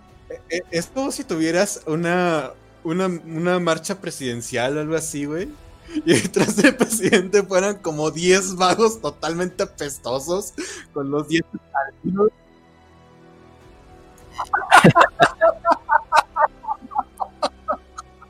Va a tener así 10 vendedores de chicles caminando atrás de él, ¿no? Así, como guardia. Un pedo así. Pero así es que es También me imagino un ángel oscuro diciendo, oye, eh, ¿les vamos a decir que tenemos a Conrad Kurz en la nave? No, no, no, no, no, le digas, no le digas, es secreto. Eh, vamos a decir. Vamos a decir que le fue como 20 kilos de acondicionador. No, no, no, no, no le digas. no, y, y, va, y va, y, pues Gilliman dice, ¿es en serio que tienen que acompañarme? Y los lobos especiales, es nuestra misión y aparte es el protocolo, ¿no? Gilliman ya sabiendo qué protocolo es, no es un protocolo de los Ultramarines, pero sí es un protocolo de los lobos y de los ángeles oscuros. Creo que algunos ya se sospechan qué va a pasar.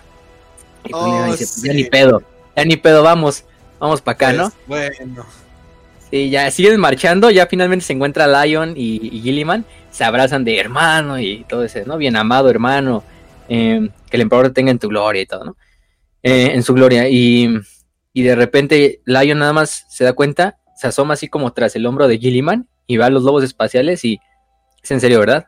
Y, y, este Gilliman dice, pues yo los intenté, yo les intenté decir que no me siguieran. Y el león es como, bueno, y aparta tantito a Gilliman, va enfrente del lobo espacial y seamos rápidos, seamos rápidos y acabemos con esto, lobo espacial. ¿Cuál es tu nombre? Y el otro, soy Fafnir Bloodbrother, este señor de la manada de estos 10 hombres, ¿no? Eh, bueno, vamos a empezar. Y ya hacen el, el protocolo, es el duelo inicial que siempre tienen los lobos espaciales con los, los ángeles oscuros. Y así en medio de toda la explanada, o sea, toda la gente, los millones de gente, los Space Marines viendo, los militares, los titanes, o sea, todos viendo. Simplemente es de que este Lion dice, pues vamos a empezar, ¿no? Eh, el Fafnir intenta hacerle, darle un golpe con el hacha. Lion simplemente lo esquiva, prepara su puño izquierdo con una, con una fuerza que no sea letal para el lobo espacial y le le da un madrazo en la cara hace que se tambalee este Fafnir y que caiga, caiga medio inconsciente. Fafnir se levanta y dice, pues las cuentas están saldadas, señor, ya podemos continuar con la El protocolo se cumplió, ¿no? Y la simplemente se regresa y a hablar con Gilly. Me, imagino además a Gilliman diciendo, bueno, nada más me van a seguir, no creo que vaya a pasar algo. Porque me imagino que Gilliman no sabe ni madres de este protocolo que tienen los, los lobos con los ángeles. Entonces, ay, bueno, nada más me van a seguir, nada más están apestando. Y, cuando Lion, es neta, güey. O sea, lo primero, pues bueno, ¿cómo te llamas? Fafnir. Hay que, hay que hacer el protocolo. Y pues me los imagino los lobos con una sonrisota de, ja, huevo, esto va a pasar, Simón. Y pues...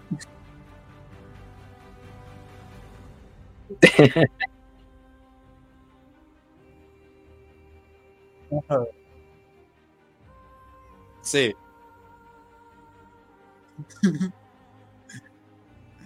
sí, eso sí. Al menos gente que lo vio por televisión tuvo algo ya de acción, ¿no? sí, hasta le dice, finalmente el león le pregunta a Fafnir, ¿satisfecho? Y Fafnir le dice, el honor ha sido satisfecho, mi señor, podemos continuar. podemos continuar. este, y ya Gilliman le dice, entonces Fafnir dile a vos Oren, que es uno de los lobos espaciales que van comiéndolo, que mantenga las formas, ¿no? Porque el Bosón está casi, casi como todo así emocionado porque está viendo el duelo, así todo pinche. Además, como ya ves que son como perros los lobos, pues así como salivando y así todo, haciendo sonidos todos raros. Así. Ya, ya acabó el protocolo, dile a tu güey que se calme, ¿no? y, este, y, ya, pues dice, pues vámonos, ¿no? Ya Gilliman le dice a León que vayan a la fortaleza de Era para hablar ya pues, personalmente y todo. Antes que sigamos, ¿Te imaginas que eso pasará IRL? O sea, tipo, eh, en una reunión de, la ONU, tienes una pelea entre el delegado ruso y el delegado gringo, güey, o algo así.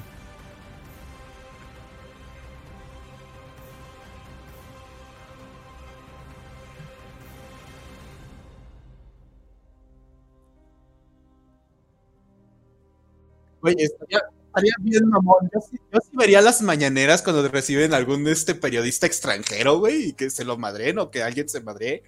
Eh, estaría muy mamón, güey. Yo sí lo vería. Simón.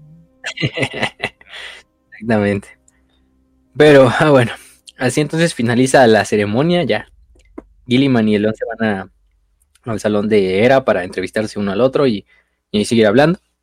También es cuando le dicen a, a Gilliman, su tetrarca dolor le dice, lo que va, lo que hemos encontrado en el cadáver no se lo va a creer Gilliman, eh, Primarca, tiene que venir aquí de inmediato. De hecho, se lo comunica desde antes de que Lion llegue, pero Gilliman dice, pues tendrá que esperar.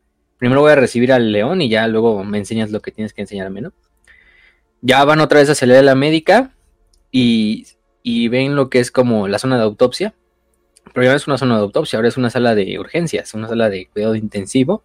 Y dentro de un sarcófago de, pues, de gel y de, y de sueros y toda la desmadre para estar manteniendo vivo al, al que está dentro. Este Dolor le informa que el cadáver, que anteriormente era un cadáver, está vivo. Porque cuando lo agarraron no tenía ningún signo vital, ya prácticamente estaba muerto. Pero de repente empezó a sentir un latido en una parte. Se dieron cuenta de que este latido, pues, era de que estaba vivo el cadáver y lo pusieron en otra zona y empezaron a, a ver que prácticamente el cadáver se regeneraba sin ninguna ayuda. Además, el cadáver era mucho más grande que ya dijimos con Space Marine. Y por las facciones y por todo lo que se encuentra en Dolor, dice: Pues ese señor, este es su hermano Vulcan. Lo que encontramos, lo que cayó desde la órbita con un meteorito era Vulcan. este. De alguna forma, no sabemos cómo, sigue vivo, revivió prácticamente y su cuerpo se está regenerando de una manera impresionante. Este Gilliman al principio dice, pues afortunado que mi hermano Vulcan sobreviva, de hecho le, le, le agrada bastante y, casi casi, o sea, se alegra muchísimo porque a Vulcan ya lo consideraba muerto junto a Ferrus y a, y a Corax.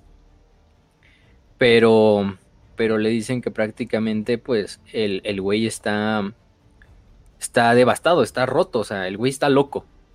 Porque incluso Vulcan como que despierta porque Gilliman le habla y Vulcan simplemente está haciendo sonidos guturales, gemidos, este, golpeando la, ventana del, sarcófago donde está como los cuidados. Y así, o sea, simplemente ni reconoce a Gilliman y eso que Gilliman le habla de hermanos, me soy Gilliman y todo. Y este, pero Vulcan simplemente está como un animal ahí, este loco encerrado, ¿no? Eh, aquí nos abre parte. Vamos a hablar un poquito, le vamos a ir con un episodio a Vulcan y a los salamandras en los próximos dos episodios. Sí. Em, y su historia posterior a esto de Imperium Secundus. Pero recordemos que él sobrevive a la batalla de Isban. Bueno, sobrevive entre comillas, porque literalmente le avientan una ojiva nuclear en la jeta. este, luego Conrad Kurz se lo lleva a, su nave y lo tortura por meses. Eh, lo mata, literalmente de diversas formas, decenas de veces. Es cuando Conrad se da cuenta de que Vulcan es un perpetuo. Y es la primera vez que Vulcan se da cuenta de que él es un perpetuo porque de hecho es la primera vez que pues muere como tal. Papá, por favor, Es tanto el pedo de, de Conrad Kurz y la obsesión que tiene con matar a, Vulcan que dice, pues lo único que puede hacer es quebrarlo, ¿no? De hecho, hasta le pone visiones, lo encierra en un laberinto que es el laberinto de hierro que creó Perturabo dentro de la nave de, de Kurz, para ahí estarlo cazando. Aparte de eso, también le hace, le hace ver visiones donde Corax viene a rescatarlo, pero finalmente Corax es, es, este, es herido y tiene que matar a Corax pero Vulcan simplemente se niega a matar a Corax. Eh, y eso le emputa a Kurz mucho porque Vulcan pues, al final del día se mantiene fiel a su, a su doctrina, fiel a, su, a sus creencias, eh, a su benevolencia que caracteriza a Vulcan eh, y todo esto, que le da una última oportunidad. Este momento es cuando lo suelta en el laberinto. Lo que no se da cuenta este, este curso es que Vulcan logra superar el laberinto recupera su martillo. Eh, su martillo, que es este martillo que aparte de ser un martillo de poder, es un teletransportador. Vulcan le da una, le da la putiza de su vida a Conrad Kurz. Ah. y lo deja ahí medio muerto. Sí, sí, sí. Además, no lo mata Vulcan por lo mismo de, pues no, no puede matar a un hermano Vulcan, ya sabemos cómo es su personalidad. Y además ya tenía este pique, recordemos que Vulcan y Conrad Kurz no se querían desde la Gran Cruzada porque pues Vulcan en las misiones donde ponen a los salamandras y a los amos de la noche juntos nunca acaban bien, ¿no? Porque pues había siempre este pedo así de, de que este Conrad Kurz se ponía a modo terrorista, se ponía a, hacer crímenes de guerra a, lo enfermo y Vulcan pues no tenía otra más que... De hecho, eso fue la causa de que Vulcan quemara a esos niños Eldar vivos. Redacte, de eso nunca pasó, ¿eh? Es un mito. Pero, pero sí, es un mito puesto por los, por los marines malevolentes. Sí, sí, eso es propaganda. definitivamente, ¿verdad? Definitivamente.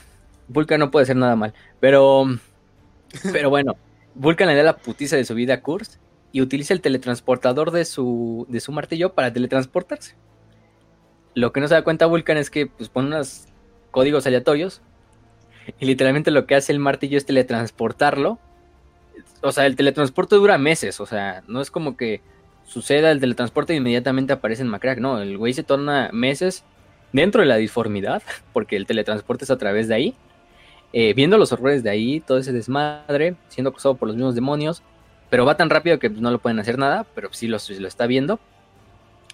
Eh, y aparte de eso, cuando llega, por eso es que a, Kurz le da tiempo de hacer la cruzada de tramas y todo este desmadre, y por eso lo captura a Lion después. Eh, pero aparece justo ese día en Macrag, pero el güey no aparece en Macrag, aparece en la órbita de Macrag. Entonces, literalmente Vulcan en ese momento cae como un meteorito incandescente hacia Macrag, quemándose en la atmósfera, aparte del dolor de ver lo que vio en la disformidad, de todo el viaje de meses, de la tortura física y psicológica que le había hecho este, este curso, pues el güey prácticamente se rompe. Ahí es cuando finalmente Vulcan se rompe y, y por eso cae así, aparte cae muerto, pues cae muerto, como esta estatua negra de cenizas. por si ya no era mucha diferencia su color de piel anterior, pero, pero, pero sí, cae, cae con un Ese día Vulcan y el dolor se hicieron los mejores amigos, referencia a TTS. Exactamente. The best of friends. Sí, no, no creo que haya primarca con más familiaridad con el dolor que, el buen Vulcan. Sí, pero este Dios siempre le da sus peores batallas a sus mejores guerreros, ¿no? Y lamentablemente tocó a Vulcan. Dios emperador en este caso. Y, pues sí, cae el pobre Vulcan, cae en, cae en Macra. Cae todo jodido, cae prácticamente muerto, revive, pero ya cae, ya queda, pues ya no es el Vulcan que todos queremos y amamos, ¿no? Es un volcán totalmente ido, un volcán que, es todo lo contrario a lo que siempre fue. Pero por lo menos no ataca a Gilliman y no intenta atacar. Él simplemente viene con esta misión. Es como si Vulcan no viera otra cosa en su mente más que a Kurz. Por lo que le hizo Kurz. Sabe que Kurz está vivo de cierta manera. Y por otra parte, hablando de Kurz, Kurz sigue suelto en la nave de, de Lion. Cuando se entrevista este este Gilliman con el león, al final el león le dice que, no, pues traigo a mi nave, sí, sí que crees, traigo a unos cuantos amos de la noche que capturé en, tramas, yo traigo a Sebatar, al capitán Sebatar, pero nada más, no te preocupes, los tenemos bien encarcelados y todo, ¿no? Bien, bien custodiados y todo. Obviamente le oculta que Kurz está encerrado en la nave, una parte por, por la misma secrecía de, de, León y por otra parte por la vergüenza de decir, pues es que no pude capturarlo y por eso no, no, puedo asegurarte nada, ¿no? De que está encarcelado el cabrón, porque no pude capturarlo. Y de hecho, al principio del libro se nos da una escena cuando el león personalmente está cazando a Kurz en las bóvedas o en las pasarelas inferiores de la nave. Y ya prácticamente ya tiene a Kurz porque Kurz no se ha dado cuenta. Lion le va a soltar un espadazo para matarlo. Dice, ya está, calculó todo así de, no va a tener forma de escapar, simplemente mi peso lo va a aplastar y además la espada. Y es en ese momento en que le llaman por radio al león, los de la nave. Le dicen, ah, no, oye, que captamos algo en la disformidad, ¿no? El faros. Y puta madre, y Conrad Kurz cuando se da cuenta, voltea, se burla del león. Dice, demasiado cerca, hermanito, pero no esta vez y ya. León, el Kurz escapa y lo puta madre. casi, casi. Pero, pero era así. Es, como cuando es como cuando estás jugando videojuegos y llega tu mamá y te dice, güey, ponle pausa. Y estás jugando pinche Battle Royale donde ya eres el último que quede en, vivo con otro vato.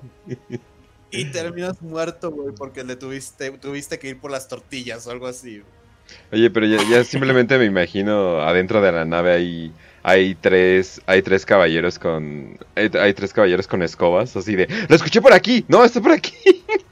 es que sí está cagadísimo. O algo así, ¿no? Exacto. Pinche juego de Tommy Jerry ahí a bordo de la nave del león, así, persiguiéndose el león al, al e, curso, pero el este curso siempre escapándose.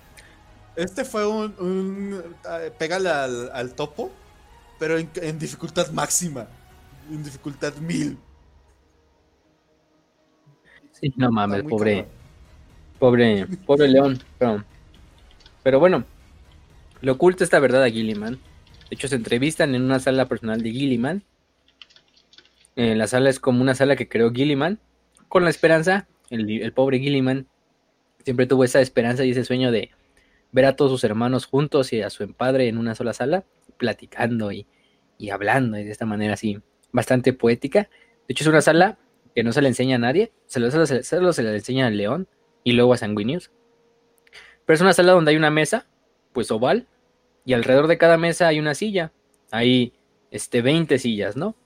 21 sillas, porque son 20, y una silla mayor que está al centro con el símbolo de Terra, y las otras sillas con los emblemas de cada legión Astartes, ¿no? Excepto dos que tienen un pañuelo, un estandarte blanco eh, que simboliza los dos primarcas perdidos, ¿no? de hecho. Em, incluso, incluso este león le dice, pues esto no se lo habías enseñado a nadie, ¿verdad? Eh, incluso en estos momentos te, abres eh, a mí y, me cuentas estas cosas y me enseñas estas cosas, ¿no? Y Gilliman, sí, siempre tuve, y Gilliman le dice, pues sí, siempre tuve este sueño, ¿no? De vernos a mi padre y todos nosotros juntos, ¿no? platicando y hablando de, la gran cruzada y de los sueños por este imperio. Sé que es algo que ya no se va a poder hacer, pero, pero aún así esta sala permanece como un recuerdo de lo que alguna vez pudo ser, ¿no? Una escena donde Gilliman sí se ve bastante... Hay momentos en esta novela donde Gilliman sí te da esa empatía y dices, no, pobre Gilliman, sí. Sí, lo, entiendo. Incluso en una parte se pone a llorar. Cuando, por ejemplo, regresa a ver la zona de, de crimen donde le iban a asesinar los legionarios alfa. Eh, se da cuenta de que destruyeron la computadora esa chiquita que le había dado su papá Connor. Y es cuando les dice a los demás que salgan del cuarto. Solo se queda su. Este. El marín, que este Titus, que es el, el Psyker. Le dice: No quiero que nadie se dé cuenta de, de esto, ¿no? Y dice. Y este Titus le dice: Es que tú amabas ese, ese cochitador, ¿no? El que te había regalado Connor. Pero eso no es la causa por la que lloras. Simplemente eso fue el, el desencadenante, ¿no? La causa por la que lloras es por que finalmente te has dado cuenta de todo lo que se perdió con esta herejía, ¿no? De tus hermanos y de los que no se van a poder recuperar, de los que ya murieron, de los que se pasaron del otro lado. Eh, y Gilliman le dice, sí, tienes razón, pero no quiero ver, no quiero que esos putos lobos espaciales me vean llorando, ¿no? este, y por eso le, dice así. Pero, pero sí, Gilliman se, se abre y a esa parte. Conrad pues le dice, digo, Conrad, este Lion le, miente de que no traen a Conrad, pero para ese momento Conrad ya se dio cuenta de que la nave de, Lion está anclada, que ya no están en tránsito por la disformidad, entonces ya la nave no es una cárcel nunca más, ¿no? Literalmente lo que hace Conrad es abrir una bueno, con sus visiones proféticas, recordemos que Conrad tiene esa habilidad psíquica de tener visiones del futuro pero mucho más exactas que cualquier otro que mucho más exactas que las de sanguíneos. Aunque increíblemente tétricas, ¿verdad? Sí, y tétricas. Eh, y de hecho ve el número 22, eh, creo que 22.6, se supone que es la escotilla 22 de la sala 6, un pedo así, y decide salirse por ella, ¿no? En ese momento es cuando aprovecha, la destruye, la rompe, y obviamente los, los, los Marines iban a mandar un equipo para repararla por otra escotilla, es en ese momento en que literalmente Kurz se sale al vacío el güey, o sea, sin casco porque el casco lo había perdido. Todavía trae su armadura, eso sí, medio jodida porque todos los, madrazos, pero la trae. Entonces permanece en el vacío escondido. Simplemente los, los, ángeles oscuros empiezan a investigar por ahí qué pedo. Y ya es cuando Kurz se suelta y pues, hace una masacre ahí en la escotilla. Luego se mete por la otra escotilla y ya entra a las partes superiores de la nave. Y el güey es así como de, bueno, antes de bajar, una pequeña cacería, casi, casi, casi, ¿no? Y, nada más se pone ahí, oye que todos los, los, león, los ángeles oscuros están enviando escuadrones para encontrarlo y dice, pues vamos a divertirnos un poquito. y, y ya cuando, ya cuando termina su, su este su negocio de su masacre, se dirige hacia la zona de, donde están los spots de, de, asalto, los spots de desembarco, los drop pods. Y, y, ve que todos están cargados. De hecho, están, se ven que están todos cargados. De hecho, este Lion trae una fuerza de 20.000 astartes. Me parece entonces en la flota entera. Ah, cabrón. y, y, el león se, y digo, y de hecho, le eh, esto no se lo informa el León al Gilliman, pero León ya tenía, o sea, todas esas cápsulas de desembarco estaban ya con Space Marines dentro, listos para ser desplegados en cualquier momento. Y eso era porque León pues sabía que si se llegaban a necesitar, si Gilliman ya se había pasado del otro lado, pues, pues los iba a necesitar, ¿no? Por cualquier cosa. Necesitaba esos soldados que se, que se salieran inmediatamente.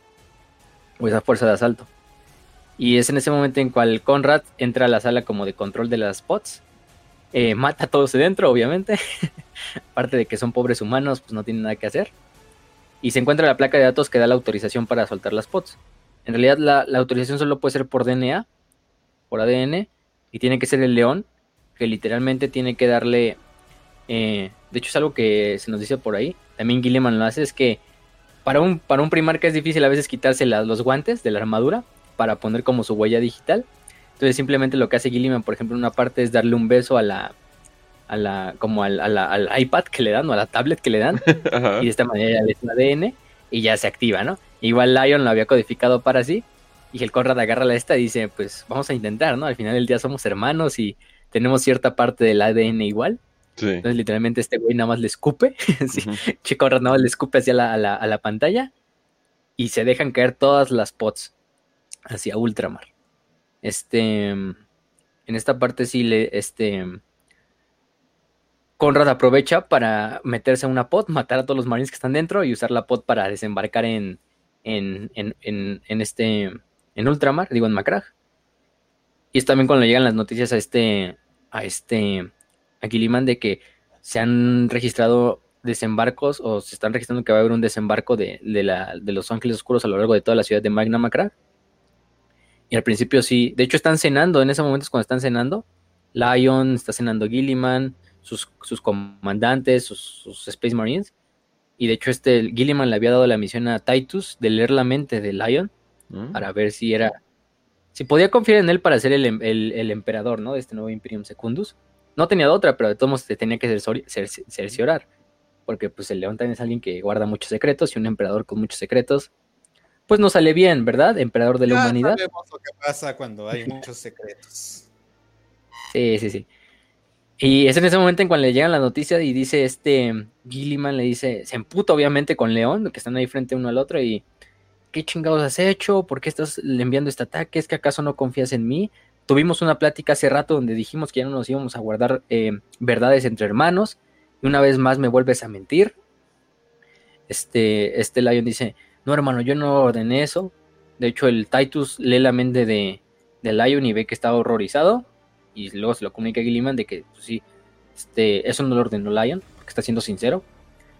Este, eh, Lion le suplica a Gilliman que no active las defensas de Ultramar para que derriben las cápsulas, porque iban pues bastantes guerreros de los, Ángeles Oscuros.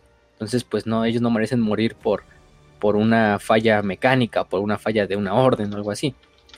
Gilliman pues al final dice, pues sí, no, den la orden de disparar y las, cápsulas pues evacúen a toda la gente de la zona de, aterrizaje de las cápsulas y, una vez que aterricen eh, pongan en custodia a cada ángel oscuro, ¿no?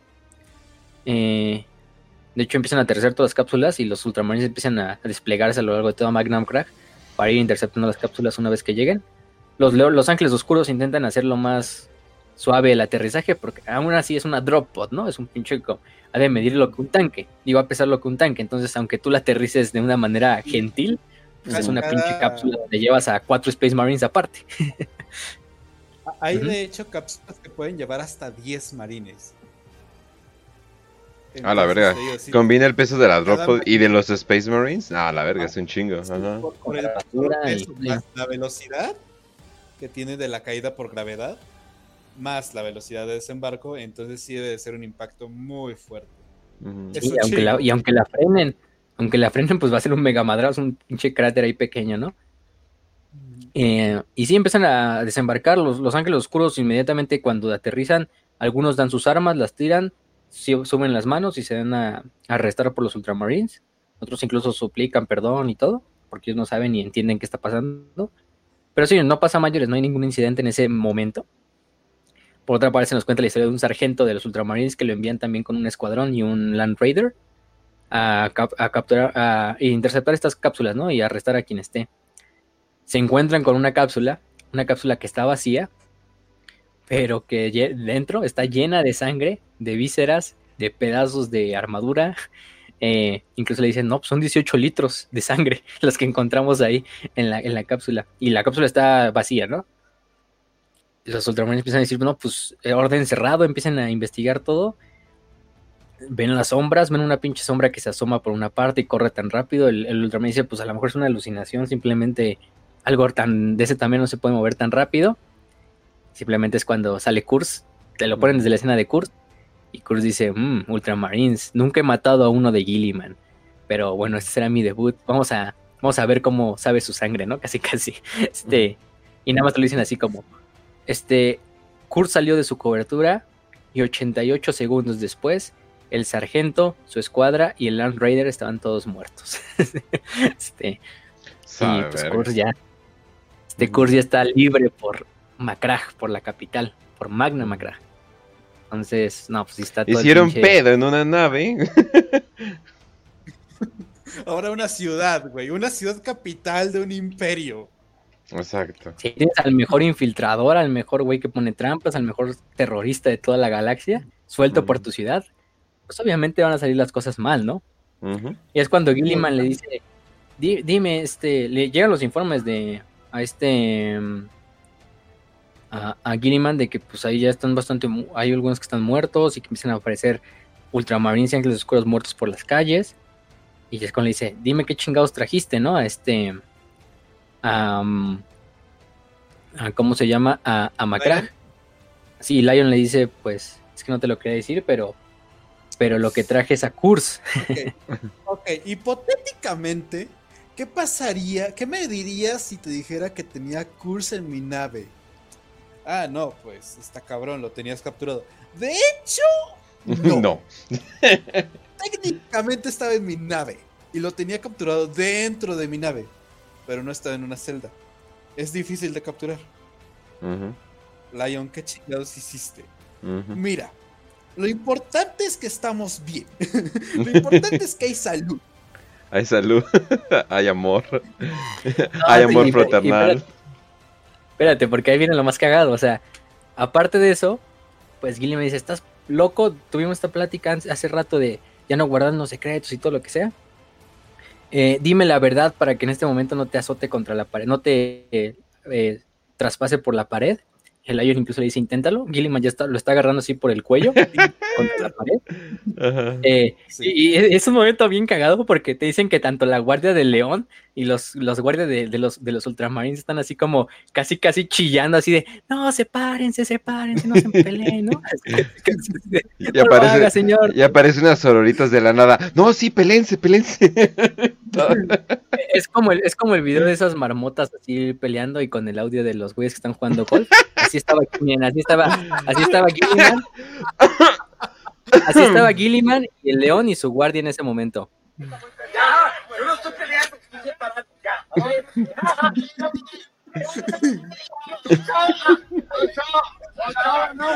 déjalo, déjalo.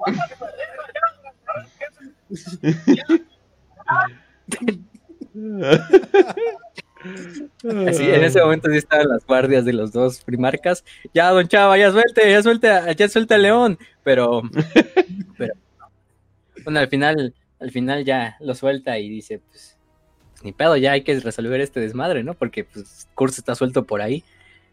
No, luego lo que se viene, este, Kurz, pues ya dijimos, es el mejor infiltrador de la galaxia, el mejor terrorista de la galaxia.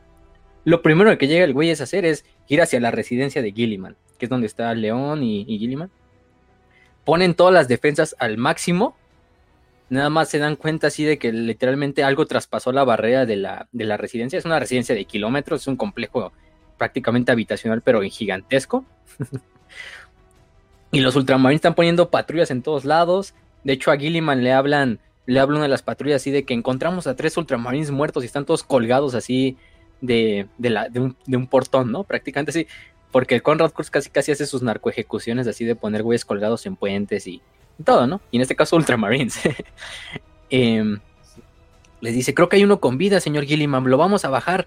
Y de repente cuando le diles, diles que no lo toquen, que no lo toquen. Y nada más de repente hay una explosión del otro lado de donde estaban, se supone, la patrulla investigando los cuerpos. Y ya le dicen, he luchado contra Kurz bastante tiempo en tramas para saber sus estrategias. Esto es algo que siempre hacía él y sus legionarios, de utilizar eh, los explosivos de, de, los enemigos que mataban para ponerlos en los cadáveres y una vez que los fueran a investigar, pues, pues hacer matar dos pájaros de un tiro, ¿no? No, y empiezan a llegar reportes de todo el, de todo el palacio, así de que realmente están apareciendo marines muertos, o sea, patrullas desaparecidas, como si nada, sin dar ni comunicaciones. Ahí es cuando moviliza Gilliman a todos. También Lion moviliza a todos a buscarlo, a poner atención en las trampas con la información que le había dado el león. De hecho, por ahí va Titus, creo. Y Titus incluso se dan cuenta de que hay unos cables, unos cables trampa. Y, los cables trampa no son más que unos cables que Conrad puso ahí, pero en realidad no están conectados a ningún explosivo, pero es simplemente para que los ultramarines no pasen esa zona pensando que hay un explosivo de por medio. No, hay unas estrategias que, que Kurz, ahí sí le tenemos que aplaudir, pinche Kurz se la, se la da, se la da bastante bien.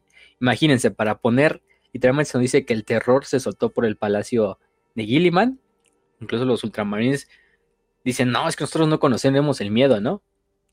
Sí, güey, ahí luego vemos unos momentos donde prácticamente muchos ultramarines, entre ellos Augustus, este, Titus, se encuentran de frente a, Conrad y dice, pues no sé por qué estoy sintiendo esto, pero estoy sintiendo prácticamente algo que podríamos describir como miedo, ¿no? Este, pero porque es Kurz. y luego el Kurz con, con ese, con eso de que literalmente el güey parece una sombra, literalmente Gilliman le dice, todas las sombras que vean, dispárenles, ¿no? No importa, no importa que sean reflejos, ustedes dispárenles. Este, de hecho, a Auguston y a su y a su estas tropas los embosca Conrad. Eh, Conrad prácticamente malhiere a este a este Augustus. Le corta todo lo que es la parte inferior, literalmente los, intestinos de, Augustus se sale por, por ahí. Y aún así Conrad se lo lleva y, y Auguston de, de, hecho sigue todavía, aunque ya tiene las tripas salidas y prácticamente está muriéndose, con pura voluntad está ahí como intentando eh, sostenerse así con su Gladius y decirle al, al, Night Hunter que, hoy no es su, al nocturno que hoy no es, no es su día. Pero bueno, simplemente este, este güey intenta hacer lo que, lo que puede. Por otra parte, dentro de la capilla, eh, dentro de la capilla lo que pasa es que está Alexis Pollux trabajando con Diantok. Cuando le dan noticias, no, pues Kurz está, está, está libre por ahí, fortifíquense al máximo es ese momento en cual Pollux, eh, unos ultramarines irrumpen en la sala donde está Pollux. O sea, pero despavoridos, los güeyes en pánico corriendo junto a su sargento y ahí fortificándose prácticamente en la capilla. Y es cuando Pollux dice, no, pues ya nos, toca aquí, ¿no? Em, llega el Night Hunter, llega, abre las puertas y simplemente las puertas llega y está Auguston, el ultramarín, con las tripas de fuera, siendo como todavía como cargado por Conrad, simplemente para usarlo como si fuera un títere. este, mm, Sí, sí, Auguston pues se desploma ya con sus últimas vidas, con sus últimas fuerzas. Este, Conrad agarra la espada Gladius de, de, Augusto y se la avienta literalmente un marine hacia lo lejos y, lo empala por el cuello contra la pared con la Gladius. Y de ahí pues empieza a masacrar a los demás ultramarines que están por ahí, ¿no? Pollux no tiene otra más que estar igual disparando hacia las sombras, viendo lo que se puede golpeando el humo, porque literalmente se ven como sombras de humo que al golpearlas se desaparecen, así de, de carón está el Conrad. Y lo único que puede hacer Dantioc es decir la Pollux, porque por la otra parte está Dantioc, pero Dantioc está en sota, no puede hacer nada, porque simplemente es como un holograma. pero de Antioch, sí, Dantioc necesita, y su necesidad en ese momento es ayudar a su compañero Pollux. Entonces, literalmente, Dantioc, a través del campo refractivo, empieza a ver a hacia dónde está, dónde está este Conrad Kurz y le va diciendo a este Pollux, izquierda, derecha, atrás, agáchate, muévete, no, no te, no te, no, síguete moviendo, ¿no? Y Pollux le empieza incluso a dar, le, logra conectar unos cuantos golpes con su espada a, a Kurz. No, no muy importantes al final de cuentas, o sea, son primarca, no lo vas a matar a simples rasguños y espadazos, pero sí les da unos buenos golpes. Hasta Kurz se dice como hijo de bastardo, ¿no? Así, igual que tu padre, ¿no? Que el Dorn. Porque ya sabemos que Kurz tuvo esa pelea con Dorn, donde de hecho casi mata a Dorn. pero. Sí, sí, sí, Además tiene ese, agravio contra los puños imperiales también, de cierta manera. Y ya le da un golpe final a este Pollux. Pollux lo, lo saca volando. Ya está listo para matar a Pollux. Pero es en ese momento en que de repente Pollux siente como si algo la agarrara de la mano, que lo jalara, y de repente Pollux como que se, le va el shock, y se despierta y se da cuenta que está al lado de Dantioc, pero ya no está en Macra, ya no está en la capilla, está en Sota, literalmente está en Sota. Eh, y dice, ¿qué pedo, no? ¿Por qué estoy aquí en Sota? ¿Y por qué estás tú aquí, Dantioc? Y de repente se dan cuenta y del otro lado se ve el holograma de Kurz, que intenta así como atacarlos, pero Kurz se da cuenta, pues simplemente es una un holograma, es este como artefacto Xenos que dice que Gilliman en su arrogancia despertó. Em, y, y, bueno, lo que le explica de Antioch es que en ese momento la necesidad de Antioch fue salvar a su amigo Pollux, que literalmente Antioch simplemente estiró la mano para intentar, porque el holograma es un holograma como que se mueve a lo largo de todo el cuarto, ¿no? Entonces él literalmente se puso al lado de Pollux y la necesidad en ese momento, su necesidad primaria era salvar a, a Pollux y lo jaló. Y es en ese momento en cual el campo empático que funcionó y jaló a Pollux hacia, hacia Sota. Em, y empiezan ahí, qué pedo, ¿no? Y al final del día, lo importante de ahí es que Pollux y Dantioch logran hacer que Conrad pierda el tiempo suficiente para que las fuerzas de León y de Gilliman lleguen a la capilla y acorren a, a Kurz. Mm. Llegan lideradas personalmente por Gilliman y por el León. De hecho, ellos van a la cabeza y dicen: Pues esto se acaba aquí, hermano, ¿no?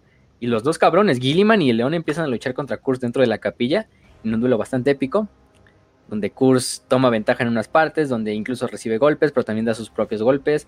Le corta parte del cuello al León, pero León simplemente se agarra y se intenta este, eh, disminuir la, hemorragia. Gilliman también recibe unos cuantos golpes. Pero es cuando Titus, su, su este capitán, eh, digo, el bibliotecario le dice, está leyendo la mente de Kurz y se da cuenta de que Kurz está planeando esto. En realidad él planeó perder tiempo ahí en la capilla y también este planeó hacer que Gilliman y, Lion llegaran ahí. Nada más se dan cuenta y, y, lo importante es que Titus le dice a Gilliman que tienen que retroceder y salir del templo en este momento y es cuando Conrad activa unas, creo que eran como 60 granadas a lo largo de todas las estructuras principales del templo. Literalmente el templo explota, implosiona y se derrumba sobre ellos. Em, los pocos ultramarines que logran salir pues escapan del templo porque Gilliman les da la orden de que se salgan y, pues todos dan por muerto al león y a, Gilliman, ¿no? Porque simplemente no se encuentran cadáveres ni se encuentran ningún como ningún resto, ¿no?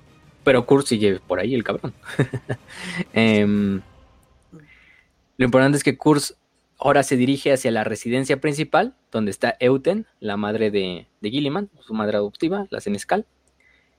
Y, oh, y es en ese momento en que Euten convence a todos los demás Space Marines de las legiones eh, rotas, a los manos de hierro, a los salamandras, a la guardia del cuervo y incluso al cicatriz blanca que estaba por ahí, de que salgan a defender y también ayudar a, custodiar el, todo el, palacio, ¿no? y los, los, los, los, Space Marines hacen un juramento bastante épico. Incluso todos dicen el lema famoso de marchamos por Macrag. Incluso ellos siendo salamandras, manos de hierro, incluso el cicatriz blanca con su acento chogoriano, dices, oye, bastante cagado. Marchamos por Macrag con un acento chogoriano. Y todos decían, no, pues vamos a ayudar, ¿no? Al final no podemos, eh, ya nuestro, nuestro luto, lo que, lo que podemos hacer por nuestros primarcas ya fue. Ahora hay que defender lo que queda, ¿no? De este, de este, de este imperio. Y salen, salen de la, de la sala. Ya cuando van a medio camino, el cicatriz blanca tiene como un mal presentimiento, así diciendo: Esto es lo que quiere un cazador, como Kurz. Kurz quiere que todos salgamos em, de esta manera. Es como lo que haría un lobo.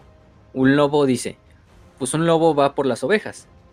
Pero si se tarda demasiado y las ovejas se dan cuenta de su presencia, los pastores van a llegar y van a, a encerrar a las ovejas y ellos mismos las van a proteger, ¿no? Ya, ya porque ya tienen la, orden. Pero eso puede servir como una distracción para que el lobo se dirija hacia otros lados. Quizás se dirige hacia donde están las gallinas, o los pájaros, o el grano, y se coma eso, ¿no? En vez de comerse las ovejas, pero ya logró su cometido, ¿no? Y es lo mismo que está haciendo Kurz. Eh, y es lo que está haciendo Kurz. En este caso, pues las, las, estas, las ovejas serían Gilliman y el león en la capilla, pero el grano, los pájaros, las gallinas, sería Euten, que está en la, en la residencia. El problema es que todos los Space que estaban en la residencia decidieron salir para ayudar a defender el palacio y dejaron a Euten prácticamente sola en, la, residencia, ¿no? Mm. Entonces cuando Kurt se dirige hacia la residencia, el, cicatriz blanca y unos manos de hierro se dan cuenta e intentan regresar lo más rápido posible. Pero ya es en ese momento en cual el, la, Euten está ahí en, el cuarto, así como se toma incluso un, vinito. Eh, le pregunta a uno de sus este, guardias si sabe que hay noticias de Gilliman, si ha habido alguna orden. Simplemente el, este, el, guardia le dice, ah, pues ahorita voy a ver, no se preocupe. Eh, cuando regresa al cuarto, nada más ve que del otro lado está ya con unas, con unas manchas, con manchas de sangre, escrito Robot. Robot de Gilliman. Bueno, Robot nada más el nombre. Y se da cuenta que la sangre es la del guardia que estaba en la parte de afuera, ¿no? nada más simplemente no regresó el cabrón. Y, ya cuando se da cuenta, pues está el, el Night Hunter, el acechante nocturno dentro del cuarto. La pobre, la pobre Euten simplemente intenta esconderse. Dice, no, pues ya, si lo, quizá a lo mejor me logro esconderme y si tengo esperanza me va bien, sino que me mate por lo menos rápido.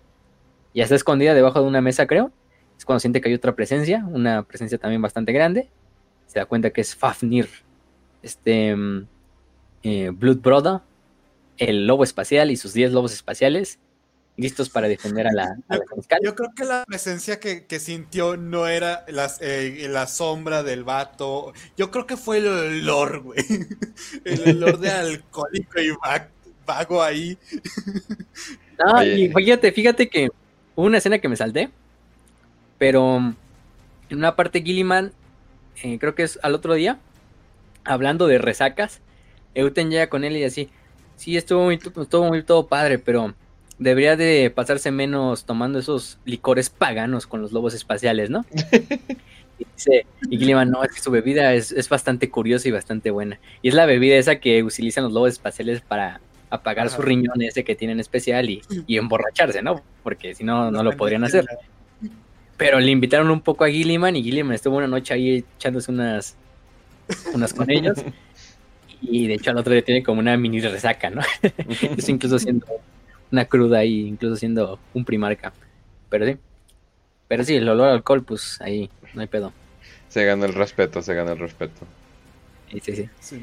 y, y, Fabnir llega y dice, no, pues ustedes escapen lo que nosotros nos, nos lo, les, le damos tiempo, porque pues, obviamente son 10 Marines, pero aún así es Conrad Kurz, ¿no? Exacto. eh, ¿Qué más pueden hacer? Pero ella dice, no, pues no. Al principio no quiere escapar. Los, los lobos pues, empiezan a atacar a, a, a Conrad algunos le logran hacer daño, otros eh, Conrad logra matar a uno y otros tres los deja bastante mal heridos. A Fafnir simplemente lo. Bueno, prácticamente deja a todos los 10 mal heridos y mata a uno. Eso, hasta eso Conrad con ellos fue bastante, bastante benevolente porque Pero nosotros los dejó prácticamente incapacitados de por vida, probablemente. Entonces, pues tampoco es un destino. A Fafnir lo, literalmente lo avienta como si fuera un muñeco de trapo al otro lado del cuarto. Fafnir cae todo malherido. Y, Euten intenta escapar por la puerta, pero ya se ve acorralado por Conrad. Es en ese momento que Conrad eh, simplemente está a punto de matar a, Euten. Euten ya pues como que se da este, por rendida. Y nada, se ve como una pinche masa negra. literalmente es como te lo describen. Rompe la pared que venía desde el ala médica, rompe la pared gritando, sí, bastante más grande que, este, que este, que este Conrad Kurz, con armaduras, unas armaduras que agarró de las este, armaduras personales de Gilliman, o sea, agarró bastantes piezas de armaduras y las puso así como las encontró.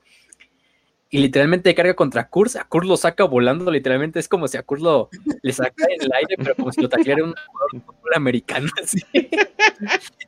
y literalmente lo tira por la ventana, ¿no? Los dos caen al vacío. Sí. ¿Alguna vez has visto ese, ese fragmento de anime de una niña o chica que está cruzando la calle y de repente llega una, ah. camioneta y se lo, se lo estampa, pero en putiza? Verga, cagada, cagadamente sé de dónde es. Es de una pinche morra que la hacen zombie, loli, estrella de, o algo por el estilo, ¿no? Sí, sí, sí, sí la conozco. Verga, el anime está muy loco hoy en día. Sí, definitivamente. Pero es, es básicamente la imagen de lo que pasaría si un jugador de fútbol americano con todo el equipo tacleara a, una niña. Exacto. Sí,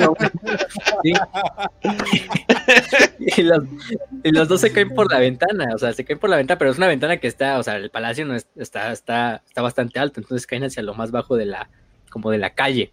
Entonces caen y pum, ahí se van dando en la madre en el aire al mismo tiempo y pues esa masa negra, esa masa sanguinolenta negra, pues no es nada más que Vulcan. Vulcan emputadísimo porque de hecho, desde el momento en que siente que Kurz llega al planeta, Vulcan como que se, el cabrón se empieza a despertar así, pero, pero incluso se despierta tres segundos antes de que suene la alarma de que están las dropbots cayendo. Güey, e, es este literal, forjar un imperio, I sleep. ser el nuevo líder de un imperio, I sleep. Y aparece Kurz. Y, se abren los ojos de Vulcan rojos, rojos. real shit. Pero no rojos. real real shit. I sleep. Y ya. Pero incluso los Space Marines en la sala médica le dicen, no, deténgase señor, no sé qué. Y el Vulcan simplemente los, los aparta del camino y, los ignora. Así la Detengan a Vulcan, solamente deténganlo. sí, inténtenlo, inténtenlo por lo menos, ¿no? Mm. Sí, pinche objeto inamovible, ahí que es Vulcan, entonces saca volando al, pobre Kurz, ¿no? bueno, al pobre pinche Kurz, la tenía medio merecido. Pero sí, ya cuando llegan los, los cicatrices blancas, los eh, guerreros de los manos de hierro, ya encuentran a Euten con Fafnir en sus brazos. Fafnir mal herido, pero no muerto. Eh, Euten le está quitando la sangre de la frente. Y le dicen, ¿qué pasó con Gilliman, no? Pues todo dice, pues todo indica que está muerto. Entonces, madre, ¿no? Euten casi casi se pone a llorar ahí. Pero, pero por otra parte, Gilliman y, y, el león de repente despiertan. Y despiertan en la misma cueva negra en la que despertó Alexis Pollux. Despiertan en Sota, en el Faros. Por lo mismo de que en ese momento, una vez que ya se había dado cuenta del plan de Kurz, tanto Pollux y tanto Diantok este, hacen su campo empático y dicen, no, pues hay que rescatar a estos dos cabrones y los jalan hacia Sota y aparecen en Sota. El peor es que el campo se desactivó momentáneamente, y entonces no hay una forma como de regresar. Mm. Pero lo que le dice este, tenemos que esperar a que se recargue y, o sea, y Diantok le dice, pues tengo experiencia ya con esto de llevar objetos de Macrack para acá, pero no regresarlos, eso no lo he intentado nunca. Entonces, pues Gilliman dice, León, pues no importa, póngase a trabajar en chinga para regresar en lo mínimo posible, ¿no?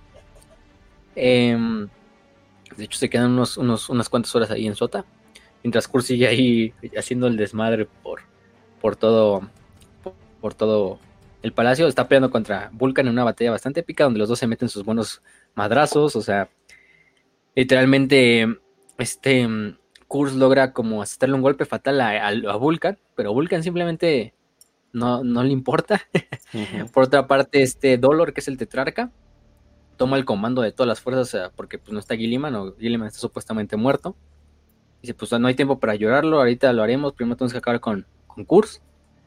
Y le informan que, que cuando llegan a la residencia donde está Euten, se dan cuenta que hay en la calle de abajo unos, se oyen unos madrazos, no, se oyen así como golpes, explosiones y, y, literalmente todo el desmadre que están haciendo dos primarcas peleando afuera. Entonces le ordena a los Thunderhawks que empiecen a poner las luces sobre, sobre, la, sobre las calles eh, de la parte de baja y están peleando sobre una como, como una, ¿cómo se dice esta cosa? Siempre se me da su nombre.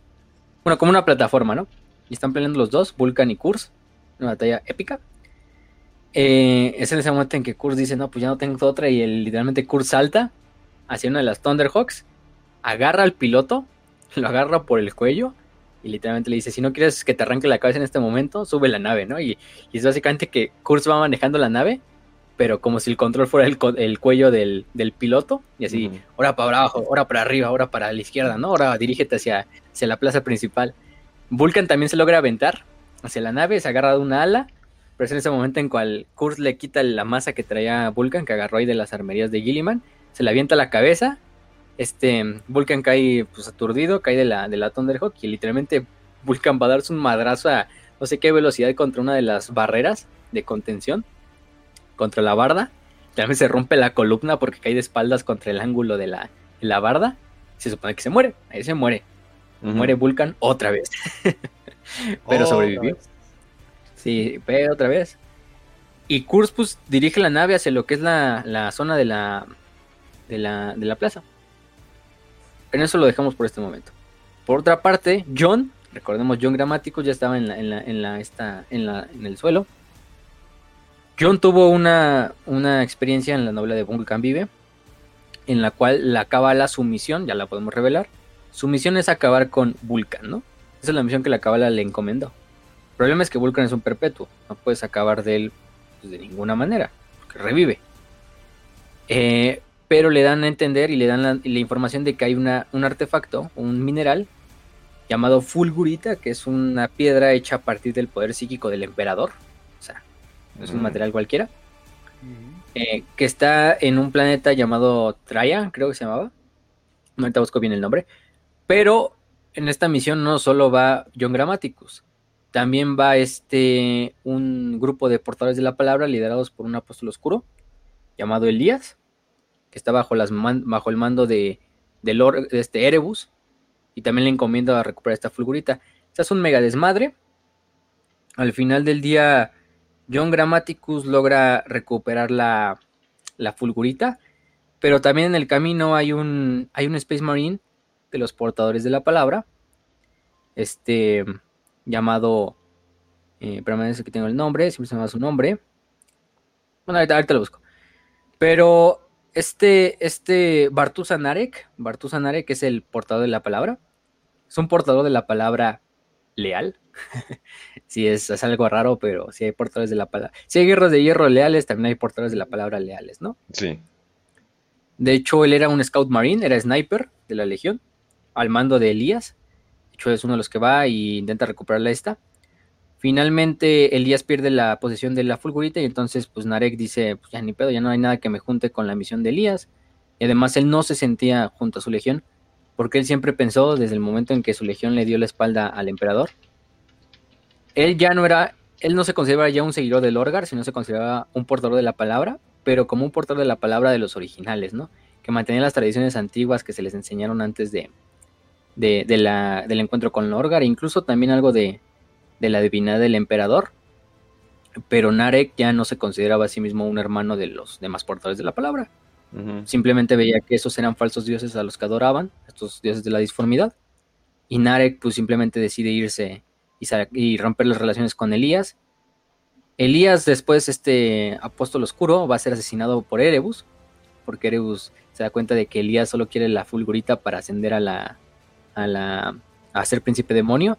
De hecho, Erebus en ese momento sale con su Atame, se teletransporta donde está Elías y lo mata personalmente y le entrega la, le entrega la fulgurita a, John Grammaticus.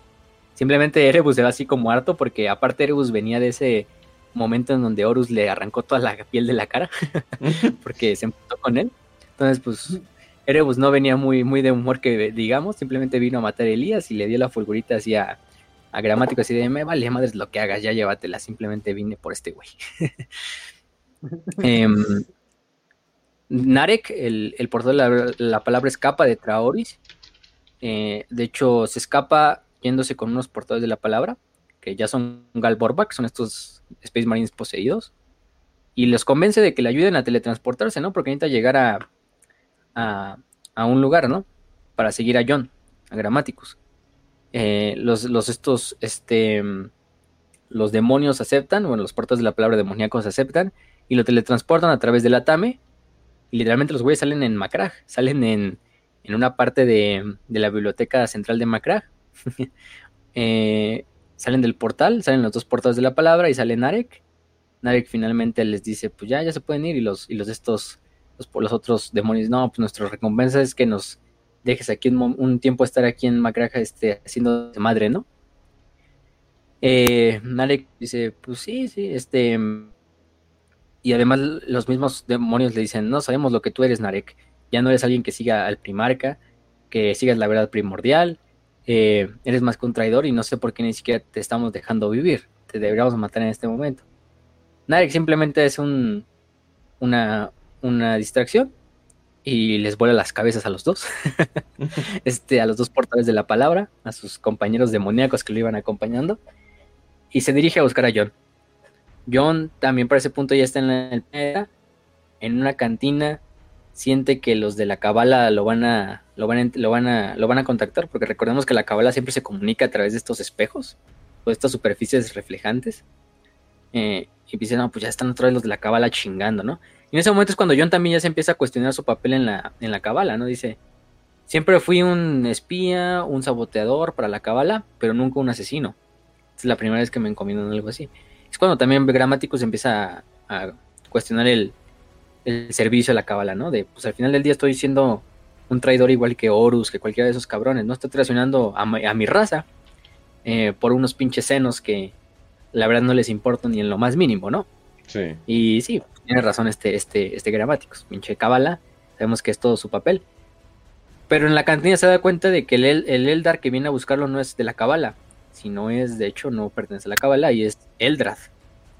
Eldrad Ultran, de los, este, vidente del mundo astronave Udwe. Y le dice a Grammaticus que, de hecho, ya se le había presentado en Traoris y le dice que pues, en el momento importante va a ver cuál es su verdadera misión, que Eldrad le implantó unos recuerdos como inhibidos dentro de su cerebro, que con el tiempo van a empezar a surgir, y que tiene la última oportunidad para que Grammaticus decida si seguir viviendo la cabala o, darle la espalda a su especie. Y además le dice que la, la cábala, su predicción no está, de todo, no está del todo correcta. No es que a fuerzas vaya a pasar la visión como ellos decían, ¿no? De que si ganaba Horus, al final del día Horus iba a destruir la disformidad porque se iba a como suicidar la humanidad prácticamente. Y de hecho Eldrad le dice, mejor hay que apostar por porque la humanidad sea el arma más grande que tengamos contra, contra, contra la disformidad, pero desde el punto de vista de tu emperador, casi casi. Entonces, lo convence de esta forma y gramático sí se lo empieza a cuestionar. Que un Eldar te diga eso está muy cabrón. O sea, Eldrad Ultran, mis respetos de la madurez del cabrón que tiene, porque todos los Eldar piensan que los humanos son monkey. Son, son ahí como, ah, changuitos locos. Entonces, qué, chingón personaje ahí se vio el Eldrad, porque aceptar que el emperador, un ser humano, tiene razón, mis respetos. Y al final él, él pone sus esperanzas en la humanidad, pero no en la humanidad derrotada y como instrumento del caos, sino en la humanidad por su propia cuenta. Entonces, pues, de esa manera ahí está, ¿no? Por otra parte, Narek llega, agarra a Grammaticus y le dice que su misión de, de Narek es matar él quiere la fulgurita para matar al Lorgar, para acabar con todo lo que Lorgar ha, ha hecho con la Legión, para este, salvar el nombre de la Legión y para de alguna forma vengar a todos los que no creyeron en esa, en esa mentira que les implantó Lorgar, Erebus y Corfairon. Y por eso él quiere la fulgurita, para eso. Entonces, además la fulgurita tiene el, papel, pues el poder para matar a cualquier primarca permanentemente, ¿no? Incluso más a un perpetuo.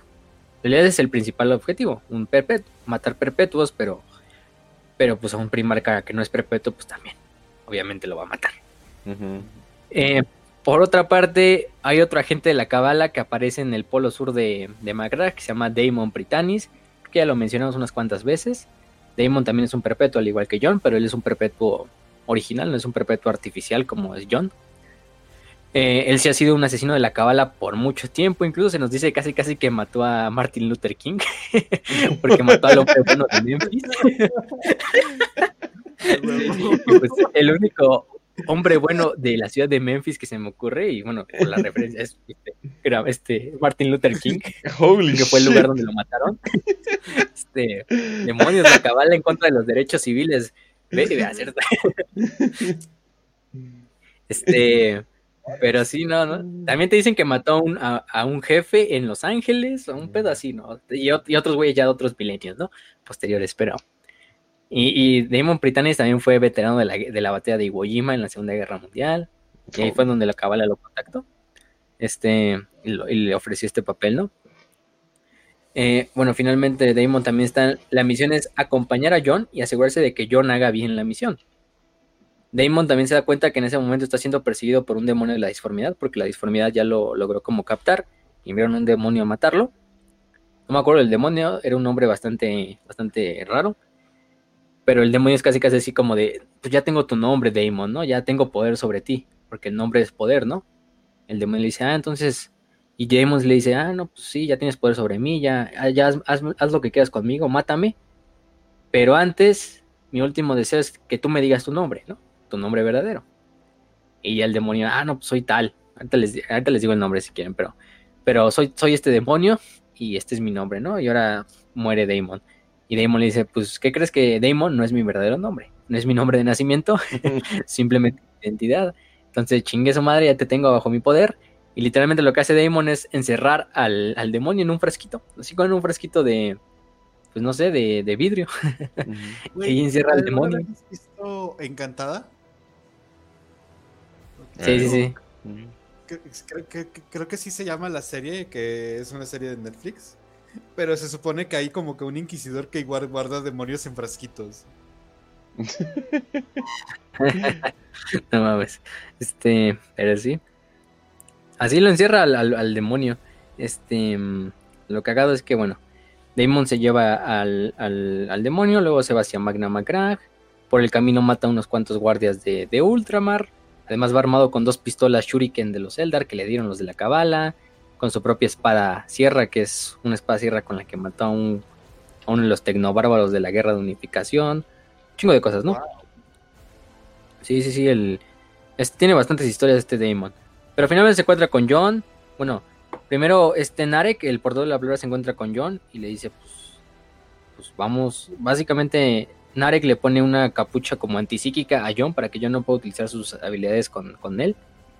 Em, y se lo lleva como rehén. Entonces, para decir, primero haz tu misión, no me importa que vengas a matar a Vulcan, eso la verdad no me importa, pero una vez que acabes, dame la fulgurita para acabar con Lorgar, ¿no? Entonces, pues, este guion accede. Y ya cuando van por las alcantarillas dirigiéndose hacia donde está. Hacia donde está este. ¿Cómo se llama? Lo que es este Conrad y todo el desmadre y la pelea. Se encuentran con Damon. Damon rescata a, a, John, que ya iba a hacer un trato con Narek, de que los dos iban a ser aliados temporalmente. Pero siempre que Narek le quitara como esta capucha antipsíquica a John para que él localizara a Vulcan y de esta manera poderlo matar. Pero Damon llega y rescata a, John, bueno, rescata entre comillas. John no tiene otra más que irse con Damon. Damon tampoco es alguien que le caiga muy bien, porque si sí ve que Damon es un güey que sí es súper leal a la cabala, que prácticamente está lavado del cerebro de la cabala. Incluso John le dice, ¿crees que esto que estamos haciendo es correcto? Dicen, no, pero pagan bien, ¿no? Este Damon casi casi así. Hijo de la verga. Este, siempre hay un güey. Y este, mm, siempre hay un güey que es así. Pero, pero John, pues, ni pedo. Entonces ya se dirigen hacia su objetivo. Pero John ya se va sintiendo otro plan por ahí, ¿no? Sabe que dice, Conrad está en el planeta, Demon dice, también está el maldito de Conrad, eso sí ya es, eso ya está cabrón, ¿no? Son primarca está bien, pero dos, cuatro primarcas en un mismo planeta. Entonces, pues sí, le empieza a dar un poco de miedo, pero pues ni pedo, dicen, vamos para allá. Pero es en ese momento en cual John ya empieza a sospechar y dice, no, ya, aquí voy a hacer algo que, para él mismo lo dice, ¿no? Que voy a hacer algo que ya cambie y que me redima, ¿no? incluso si esta es mi misión, mi última misión con la cabala y, y ellos me matan, voy a hacer lo correcto y ya se dirigen hacia el objetivo. Por otra parte, Conrad aterriza en lo que es el centro. Vulcan, su cadáver está ahí tumbado después de que se dio en la madre contra la barda. y todos los Marines están viéndolo así como, pues de luto, así, oh no, pobre Vulcan y todo el desmadre, ¿no? Y de repente cuando Vulcan se despierta así como si nada, aparta a todos los Marines y y se va a buscar a, se va corriendo y, a y corriendo y brincando a lo largo de todo el, palacio para buscar a este a cursa hacia el centro de la ciudad, ¿no?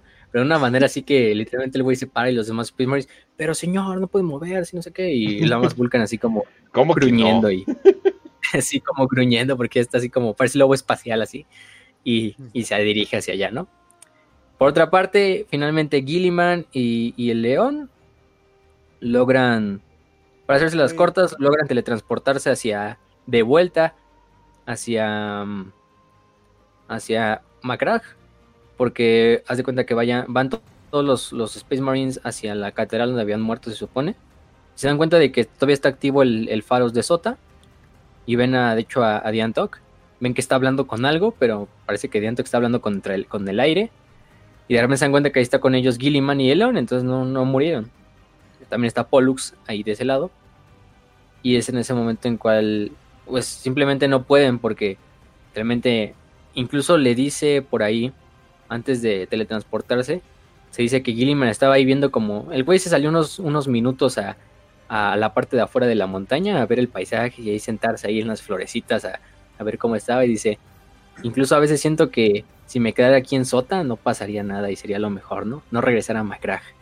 Y este los demás Space Marines de, su, de los Scouts le dicen, es que este mundo como que de cierta manera acrecenta los sueños, ¿no? Y los hace, más bien que sueños son predicciones. Porque incluso todos los hermanos de aquí, por ejemplo, el hermano no sé qué, el hermano tal, tuvo el sueño donde el león llegaba a Macragge. El otro hermano tuvo el, sueño donde Vulcan aterrizaba en, en. Y hay un tercer hermano que tuvo un sueño que le gustaría saber, usted Gilliman, se lo dicen a Gilliman, ahí nos los dejan como en secreto, y Gilliman, no, pues tenemos que regresar porque si ese sueño es real, hay que hacerlo, ¿no? Se entrevistan ahí en la, en la sala de, de esta de transición, todavía no pueden teletransportarse porque no tienen una, en realidad no, Lion tampoco puede encontrar una necesidad, de hecho Lion intenta como pasar el portal, así de, no, ah, necesito ir del otro lado, pero simplemente no puede el cabrón, porque pues es que es el león, ese güey es tan, tan hermético y tan, tan así difícil para él como mostrar su, su necesidad que él simplemente le güey como que el campo no, no funciona con él. no funciona con él. Y, es cuando Euten sale enfrente de Gilliman y le dice que casi muere porque Conrad la, atacó. Y este Gilliman dice, ¿cómo estás? ¿no? Y, de repente extiende su mano y de repente Euten siente que ya es una mano tangible y ve que Gilliman ya se teletransportó del otro lado y le pregunta que cómo, ¿no? porque Gilliman dijo que su necesidad primaria en ese momento fue asegurarse de que Euten estuviera bien, ¿no? De que su mamá estuviera bien prácticamente. Y eso fue lo que le transportó. Luego Gilliman lo que hace es agarrar a Lion en el holograma y llevarlo del otro lado. Y finalmente Lion logra teletransportarse a través del campo empático y es cuando le dice, ¿cómo hiciste eso, hermano? No, pues mi necesidad en este momento es que tú como mi hermano estés junto a mí para superar esta crisis, ¿no? Y ya los dos se dirigen hacia el centro, así para, para ir donde está Kurz y para ir a buscar a Vulcan. Momento wholesome, definitivamente. Sí, momento wholesome entre los dos hermanos. Qué bonito. Así de, no pierdas la esperanza, hermano. Y te necesito más que nunca, ¿no? Y eso que no eran hermanos tan, tan, tan unidos como lo podrían hacer, por ejemplo, otros. O Gilliman con otros. Y, y lo, pero lo logran. Y por otra parte, John, Damon y Narek Llegan donde está Conrad y Vulcan. Para ese entonces Vulcan los está esperando. Llega primero Vulcan, de hecho. Eh, Vulcan está totalmente así, obviamente loco. Cuando se da cuenta de las intenciones de John y de, Damon, intenta atacarlos con su martillo. Ya parece entonces ya recuperó su martillo. De están en el cráter donde había caído originalmente Vulcan. Porque fue a recuperar su martillo.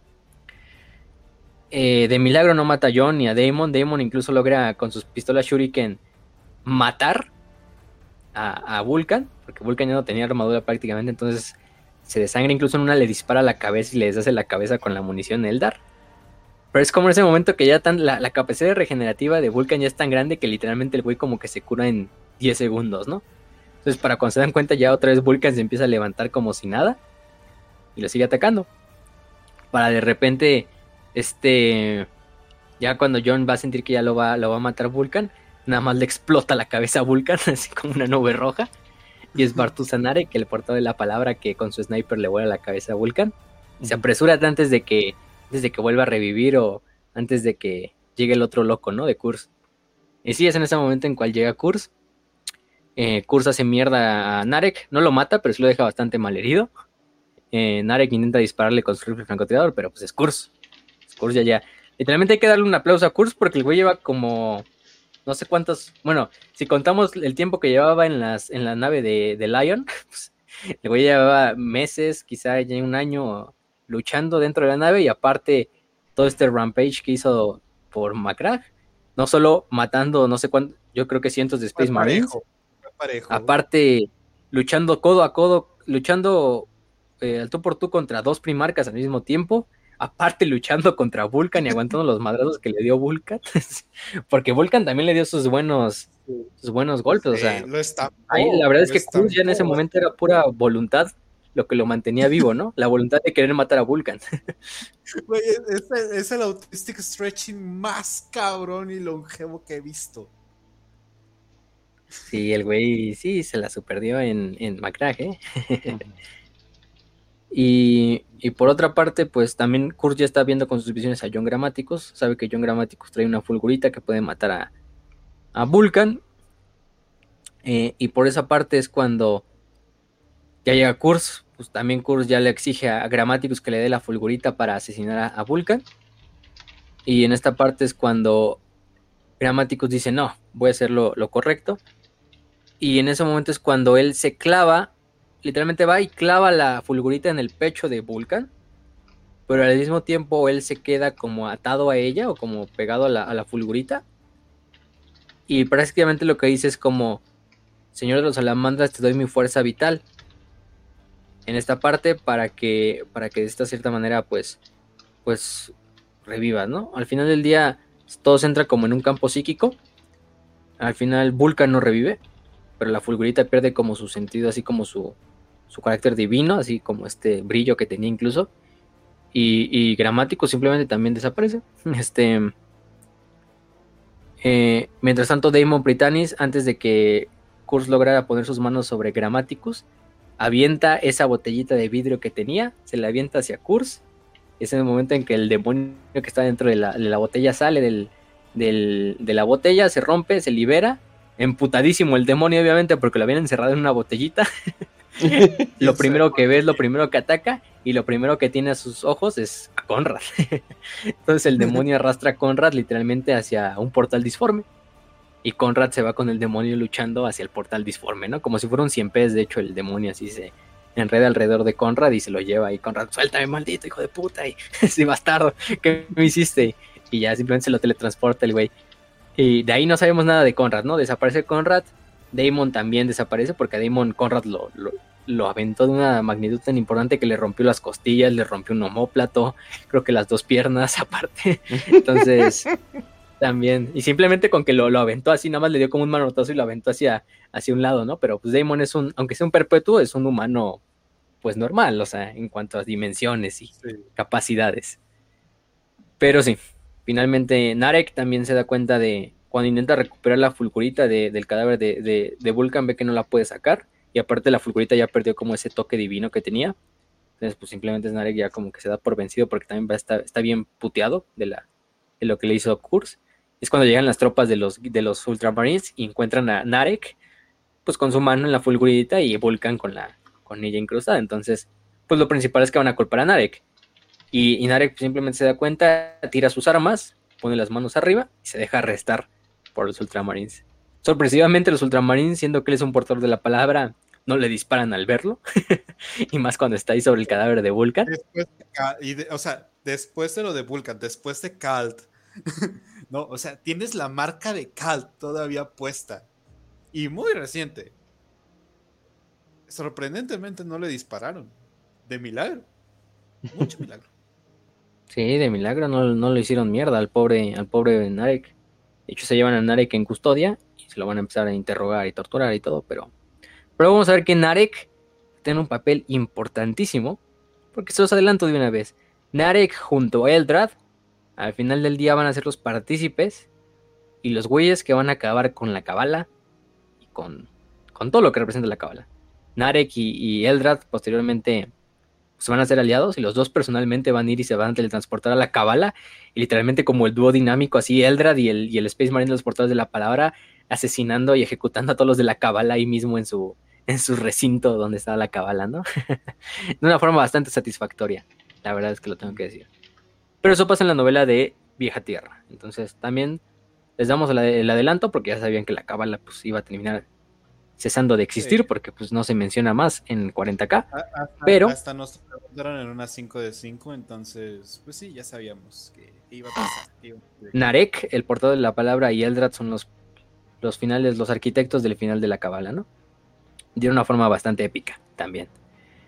Eh, y que se lo merecen, tienen los que, lo que putas se merecen los de la cábala. Em, y también de hecho se chingan a Damon, Britannis. Lo que, lo que me preocupa, Facio, es que no sé si lo tratas de decir porque mandaron matar a Vulcan o porque de verdad hicieron un chingo de malditas cosas en, toda la galaxia.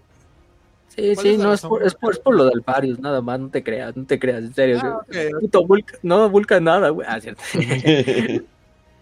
este, sí, fiche, Ah, este, pero al final del día, pues, eso es lo que pasa con Narek. Por otra parte, el sueño que le había contado el Space Marine a, Gilliman en Sota, pues era ninguno otro más que, que la flota de sanguíneos ya iba llegando. Entonces, en ese momento en cual Yakurs ya acaba este desmadre, acaba todo esto, a Vulcan lo ponen en su ataúd, eh, que su ataúd dice la, la llama sin, este, la Unbounded Flame, que es la llama sin, sin ser como atada. de hecho, ese, ese, ataúd se va a convertir en una reliquia para las salamandras, una de las ocho reliquias de Vulcan, las cuales siempre están buscando. Em, y lo ponen en este ataúd, ¿no? Los salamandras le dan su luto, le dan su... Realmente lo tienen ahí en la cámara principal donde está Gilliman, el león. Luego llega Sanguinius. Finalmente Sanguinius se presenta y Gilliman le dice, pues ya podemos empezar, hermano. Y pues sí, ¿quién mejor que Sanguinius, no? ¿Quién mejor que Sanguinius para, para tomar el cargo de emperador del Imperium Secundus? El segundo emperador de la humanidad. Cuando llega Sanguinius, pues obviamente este Gilliman le hace saber que el plan de este Imperium Secundus, también el león, el león le dice incluso, deja que, que Gilliman te hable del Imperium Secundus, ¿no? Y hasta hay una frase ahí en el audiolibro bastante icónica de esa parte. Em, por otra parte, eh, ¿quién más? este. Em, eh, bueno, Sanguíneo llega, se entrevista. Obviamente se entrevistan también en, lo que es esta sala donde tienen las sillas para todos los, los miembros. Eh, le dice al final, incluso Gilliman se siente como anonadado, ¿no? De, del Sanguinius, porque quizá dicen lo único que a lo mejor Sanguinius heredó de nuestro padre es su divinidad, ¿no? Porque el güey literalmente es como el ejemplo de la divinidad de nuestro Padre, la reencarnación. Si lo piensas, es que ya ves que cada primarca tiene una representación de algo del emperador, ¿no? Y, por ejemplo, Thorn es el constructor del imperio. Eh, Lorgar, de cierta manera, lo instruye o lo, lo forma, ¿no? La formación de, de los ciudadanos imperiales. Pero Sanguinius es el ideal del imperio es, el hijo predilecto para ser el ideal, lo que se debe de aspirar en el imperio. Es perfecto, nunca, no, es de alma pura y por eso puede ver el, futuro, ¿no? De la misma, casi de la misma manera con Kurz, solamente que Kurz es la versión más corrupta y destruida porque pues, nos tramo. Pero, o sea, Sanguinius es todo. O sea, él recibió, por ejemplo, los, los peores Marines. Recibió condenados, recibió criminales en su legión y los construyó en ángeles, los forjó en ángeles. Entonces, Sanguinius tiene esa, esa característica. Y pues, ¿quién mejor que reciba el imperio que el hijo simbólico del emperador? No, no es Gilliman, que es el, el, pues, el organizador, el administrador o el león que es el, guerrero, porque el león finalmente también recibe como que ese, ese título del defensor. Sí, le dan el Lord Protector de, del Imperium Secundus, como el War Master del Imperium Secundus. que es como, es básicamente un Norus, pero en versión Macrag, ¿no? Entonces, Sanguinius recibe este título de el emperador del Imperium Secundus. ¿Por qué? Porque es el hijo simbólico del emperador de este imperio que debería de ser el segundo imperio, lo que queda de, las cenizas que ya no existen. Obviamente con la ignorancia de que Doran está construyendo una defensa en tierra que nadie está atendiendo, pero obviamente, pero bueno, pero bueno, no es como que vaya a llegar después Gilliman y decir, ay, es que fuiste un traidor porque dejaste a nuestro papá morir mientras yo estaba construyendo. Ay, no, eso no pasó. Chingate. Digo, no, no es como que vaya a pasar, ¿verdad? De hecho, tienen una, conversación bastante épica porque es Gilliman le promete al final de cuentas a, tanto a León como a Sanguinius de que en el momento de que la, tormenta de la disformidad, la tormenta de la ruina, pues amaine o se quite, será el momento en que se organizarán todas las flotas para dirigirse hacia Terra inmediatamente y que el Imperium Secundus se disolverá. Si es que hay información de que el imperio todavía se mantiene o Terra se mantiene y el emperador también. Eh, incluso este que este Sanguinius le pregunta, ¿Marías esa promesa? Gilliman le dice con toda solemnidad, ¿y tú respaldas esto, León? Y León le responde, con mi sangre. Eh, también Sanguinius le hace notar a Gilliman, y me he notado que no tienes ningún rememorador, ningún historiador, ningún estadista que esté en este momento, ¿no? Como grabando esto o llevando un registro de esto. Y Gilliman se dice, por discreción. Obviamente, si Terra todavía está en pie, esto no se puede saber en ningún futuro, ¿no? Ya sea cierto o no, las futuras generaciones lo tomarían como una herejía o una usurpación igual que la que hizo Horus. Entonces, mm. por, por discreción, también por seguridad, no hay nadie que lleve registro de esto. Sabemos que esto es falso porque ya hay un registro, que a lo mejor un registro que sí se permaneció. Sería una lástima que llegara ese registro a alguien, ¿verdad? A manos de un ultramarín, ¿no? Novela de Godblight, vayan a ver el spoiler. Pero ya tiene bastante tiempo, entonces ya para este momento deberían de saberlo. Este, mm, sí, y le dice que pues si no, no puede quedar ninguna prueba de que alguna vez existió un Imperium Secundus, simplemente es un secreto entre ellos tres, entre las legiones y entre los que pues, están en, Ultramar, ¿no? De hecho, la mayoría de la gente ni siquiera sabe, porque en el momento en cual se lleva a cabo como la coronación, vamos a ponerlo así, se reúnen en la ciudad de Magna Macrag todas las legiones presentes, se reúnen los eh, miembros del Mechanicum, del ejército, de la, de la flota imperial, eh, la gente de, los 500 mundos empieza a celebrar todo porque están los tres hermanos juntos.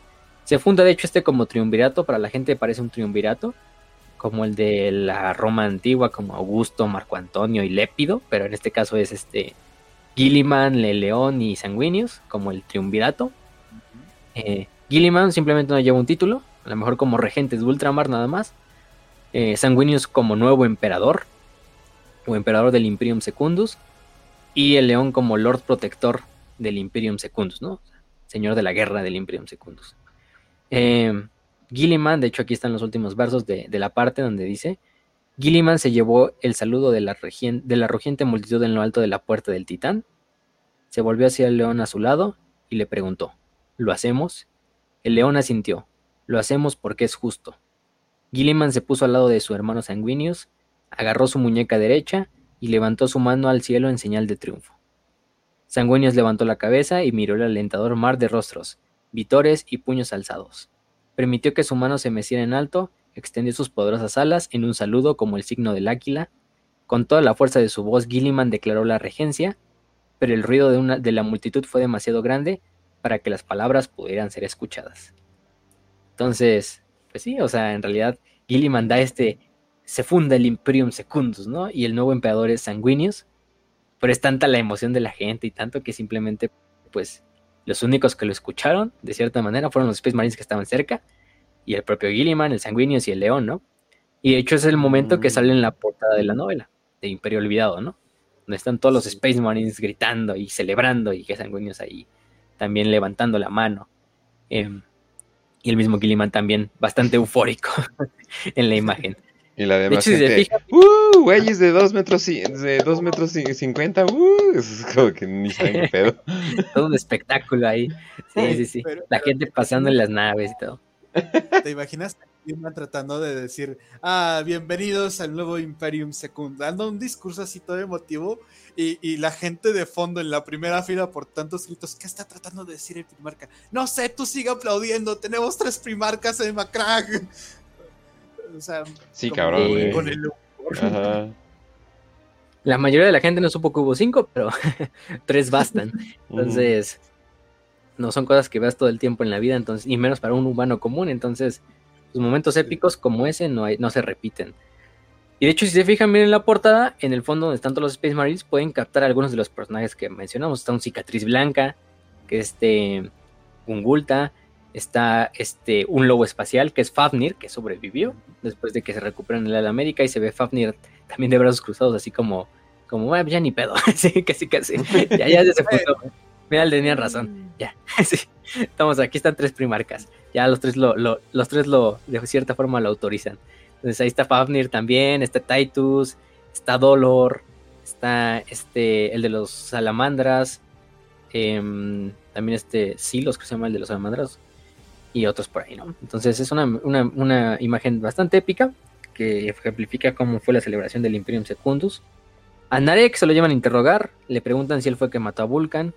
Él dice que no, que fue John Grammaticus, que fue todo este desmadre, que, mm, que, que, que fue el que asestó el golpe con la fulgurita a Vulcan, que él simplemente venía a acabar con Norgar. Y Titus le dice a Gillian, pues sí, el güey no, tiene, no está mintiendo. O sea, en realidad lo que está diciendo es verdad, pero, pero tampoco hay mucho sentido en lo que dice, ¿no? Eh, y bueno, por otra parte, Grammaticus despierta en una sala médica, en un mundo astronave. Se da cuenta de que este Britannis está al lado de él, riéndose, burlándose de cierta manera de John. Dice, ay, John. Johnny le dice de cariño a John, ¿no? Obviamente. Este. Siempre, siempre tan reacio y siempre tan voluble. En tus pensamientos. Y la, la cábala ya tiene poder sobre ti. Además de, además de ingenuo, no, no lograste lo que querías con Vulcan. Y aparte de eso, ya no eres un perpetuo. Lo que te hizo la fulgurita en ese momento en el cual le diste tu energía vital a, Vulcan fue que te quitó ese poder de ser perpetuo. Entonces ya esta es tu última vida. Ya no mm. tienes otra oportunidad. Si mueres ya es tu última muerte, tu muerte definitiva. Y la cabala tiene muchas ganas de, de hacerte pagar, ¿no? Por, lo, por el error que cometiste. Y John Gramáticos con todo lo que ha vivido. Al fin. Gracias. Al final vamos a ver que ahí no acaba la historia de John.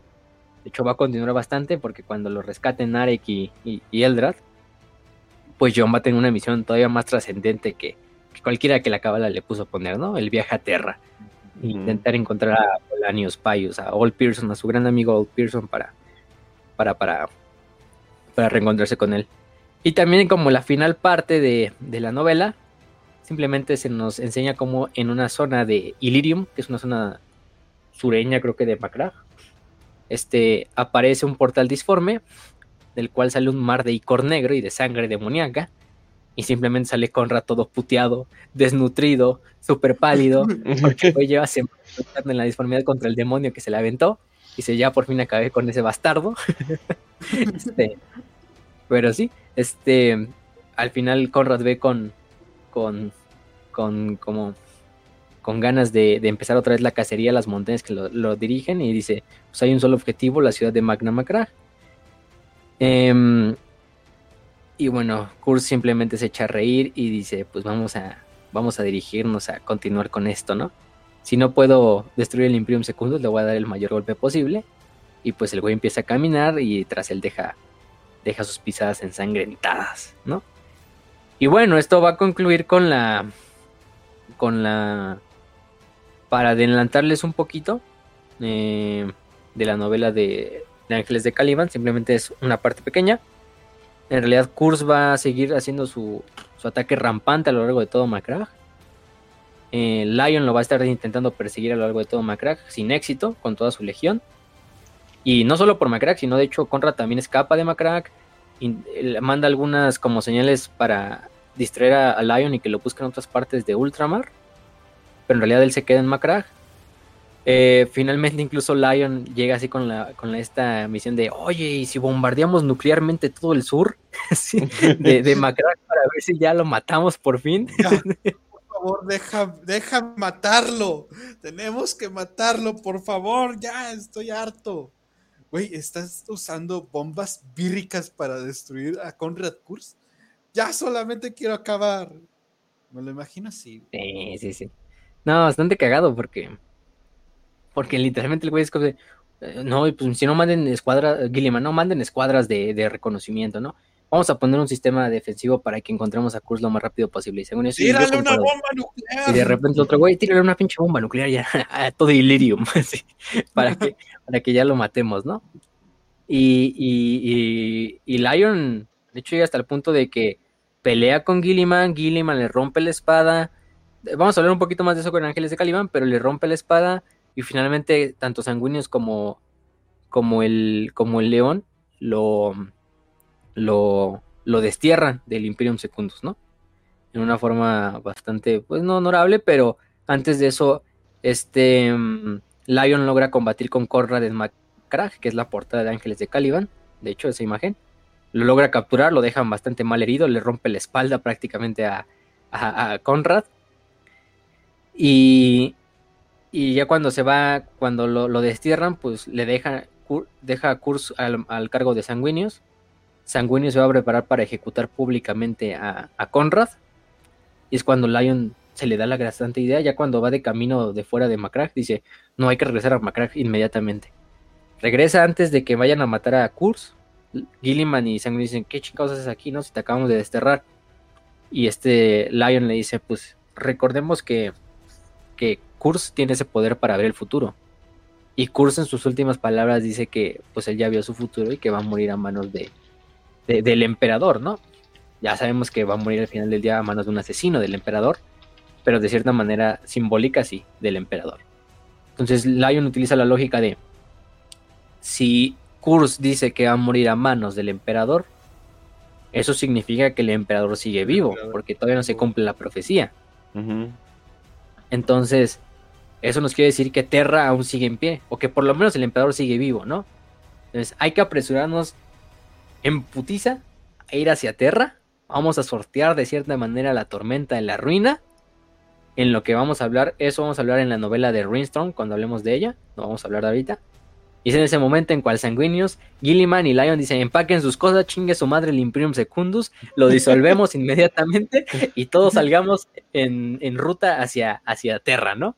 Y es lo que va a pasar en la novela de ah, Sí. Güey, que si lo piensas, lo, no es muy fácil mantener un secreto cuando, bueno, hiciste como 20 eventos masivos a partir de él estuviste haciendo como cinco ceremonias, una marcha con quién sabe cuántos, cuántos sobrevivientes de varias legiones.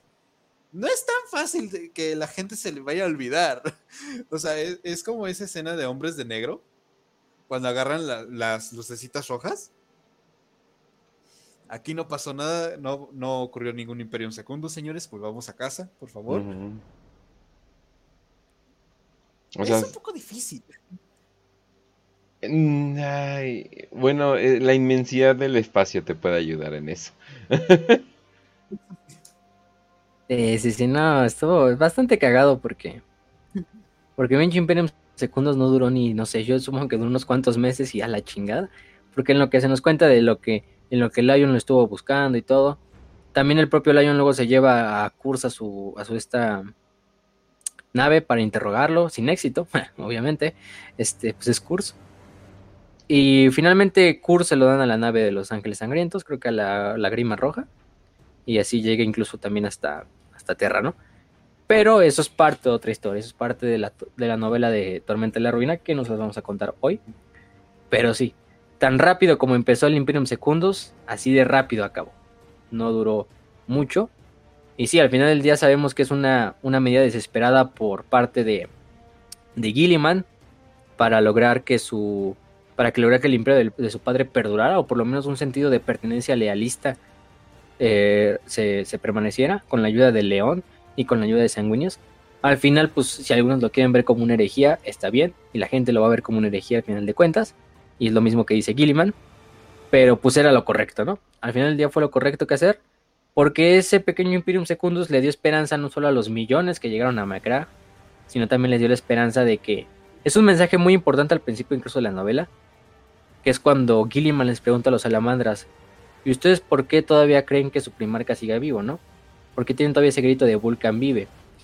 Porque, los salamandras le contestan, porque hasta no ver lo contrario, hasta no ver a nuestro primarca muerto, a su cadáver, eh, nuestra voluntad y en nuestra mente Vulcan sigue vivo y eso de cierta manera nuestra propia voluntad lo va a traer a nosotros, ya sea vivo o muerto, ¿no? Y al final eso fue lo que representó Imperium Secundus, y ese es el mensaje que también Gilliman se lleva con su legión. Lo, bonito de, las, de, ese mensaje que le dan las salamandras es que lo que hizo que este imperio perdurara incluso en estos momentos de oscuridad tan, eh, tan perpetua como fue la tormenta de la ruina, como fue la herejía de Horus, pues fue la voluntad de unos cuantos, ¿no? La voluntad de unos cuantos de, en lo que creemos sigue vivo, incluso aunque siga en nosotros. Mientras nosotros sigamos vivos, la memoria de ese imperio, la memoria de nuestro primarca Vulcan, por ejemplo, va a seguir viviendo. Entonces, hasta el momento, en no demostrar lo contrario, no perdamos la esperanza y mucho menos perdamos las ganas de, que sea cierto, ¿no? Y al final del día, la voluntad de, todos esos millones fue lo que originó que, que Terra siguiera de cierta manera también viva, ¿no? Y cosas tan épicas como cada primarca. Esta es la victoria en la derrota de una manera muy poética. sí, sí, sí. Y, una cosecha, y la cosecha de cada primarca, ¿no? Porque por una parte las, las, ganas de Gilliman, su nobleza para mantener al, para vengar lo que era su padre, por eso en la mayoría de las partes de la novela le conocen como el hijo vengador. Em, la propia astucia de Lion y su, arrogancia de cierta manera también ayudó este, para mantener a flote el Imperium Secundus, porque su arrogancia al final del día fue lo que permitió que se dieran cuenta del error que iban a cometer si mataban a Conrad.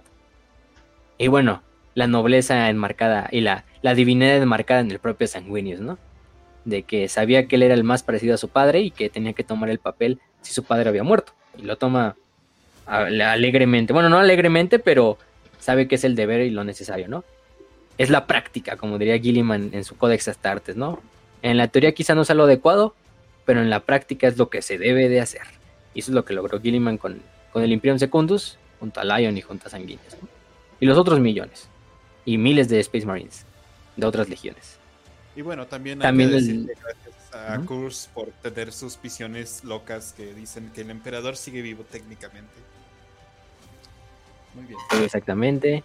hay que agradecer a Alexis Pollux, a De Antioch, el guerrero de hierro, que de hecho yo no conocía a De Antioch antes de esta novela, y, y qué buen personaje. Lamentablemente la historia de Pollux y de Antioch va a llegar a un, a culmine, bueno, la de Pollux no, pero la de, Antioch sí, en la novela de Faros, de la batalla de Sota, también liderada por los Amos de la Noche, qué casualidad. Pero pero bueno, Pollux y Dantioch van a generar este vínculo que incluso va a permanecer a lo largo de toda la historia. Y Pollux, pues a la larga también se va a ser el, líder de los puños carmesí. De hecho, te, te, ponen unos cuantos easter eggs o como pistas ahí en, el, en la novela, porque a Pollux vimos que había perdido un brazo entonces, cuando llega a Macrack, le, le, cultivan un brazo nuevo a partir de su ADN, pero la mayoría del tiempo, como que lo va, lo, trae así como, es un brazo chiquito, así como los del Deadpool, ¿no? Así cuando está regenerando un este, bueno, ya, ya, ya más crecido, pero todavía está como, se ve todavía el músculo. De hecho, se ve el puño, que es lo único que se ve, porque lo demás lo trae como en, una, en un gel que tapa la visión del brazo pero el puño sí se ve completamente, pero se ve totalmente rojo, se ve un puño carmesí. y Pollux se la pasa así con su puño carmesí, que al final de cuentas es lo que le va a dar su nombre también a su capítulo, ¿no? En realidad no tiene mucho que ver con por qué se llaman puños carmesí, pero es un, guiño, ¿no? Ahí a Pollux como progenitor de los, de los puños carmesí. Y por otra parte, los salamandras van a emprender el gran viaje hacia Nocturne para enterrar a su primarca, ¿no? Que es en la novela que vamos a hablar en la siguiente semana, que va a ser la novela de... Bueno, de Vulcan Vive ya la mencionamos un poquito, pero va a ser la novela de... Ah, siempre este... De Deadfire y de La Tierra Vieja. Que yo creo que más que nada de Deadfire, pero vamos a tratar de hablar un poquito de Tierra Vieja. Para también darle como una conclusión al, al, arco de Vulcan de un solo golpe. Y bueno, y y yo creo que eso sería todo en cuanto al Imperium Secundus. Logramos resumirlo en prácticamente menos de tres horas. bueno, a punto de tres horas, pero, pero es bastante satisfactorio. Sí. Mis respetos. No, sí, Esto, eh, estuvo, excelente. Ahora sí que si quieren pasamos ya a la siguiente eh, etapa. Pues, etapa. Eh, ¿Qué onda? Quede, conmigo. Pasó, mucho tiempo definitivamente. No. Si quieren pasamos a lo siguiente. Que ya saben, banda, eh, después de todo esto, vamos a leer sus preguntas en el 5 de 5. Y tenemos un mini 5 de 5 plus. Que es obviamente para nuestros queridos patrons. Ahí les decimos qué onda. Pero bueno. Eh, la primera viene de Fungi. Dice 5 de 5. Todos los imperios o reinos de los primarcas. ¿Cuál es el más culero y por qué? A la verga, ¿eso es una competencia o qué? El de Don. Ah, no, no. El de. Um, yo diría que. Y nada, cierto. Yo diría que. Pues que hay poquitos. o sea, es que en realidad es Dorn, Gilliman.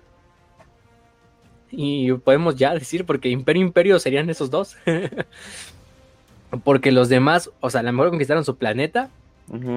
Pero era un imperio como tal, o sea. Si es que Nostramo, no, o sea, Nostramo no es un imperio. O sea. Taliban no es un imperio, Val no es un imperio. Quizá Val, quizá...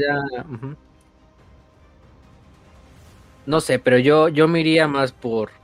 Pues es que si tuviéramos que escoger entre los dos, pues sería el de Dorn. pero no, para nada es culero, o sea, simplemente es el peor de los dos. y los 500 mundos. Son los 500 mundos. Pero si nos vamos también a cuál es el más culero dominio de un planeta de cada hijo, pues yo creo que podría ser entre Mortarion y. Pues sí, entre Mortarion, porque básicamente no pudieron acabar con el último. Este. Eh, el último Lord que quedaba de los alienígenas ahí en Barbarus. Por otra parte, bueno, Angro ni siquiera tuvo un imperio como tal.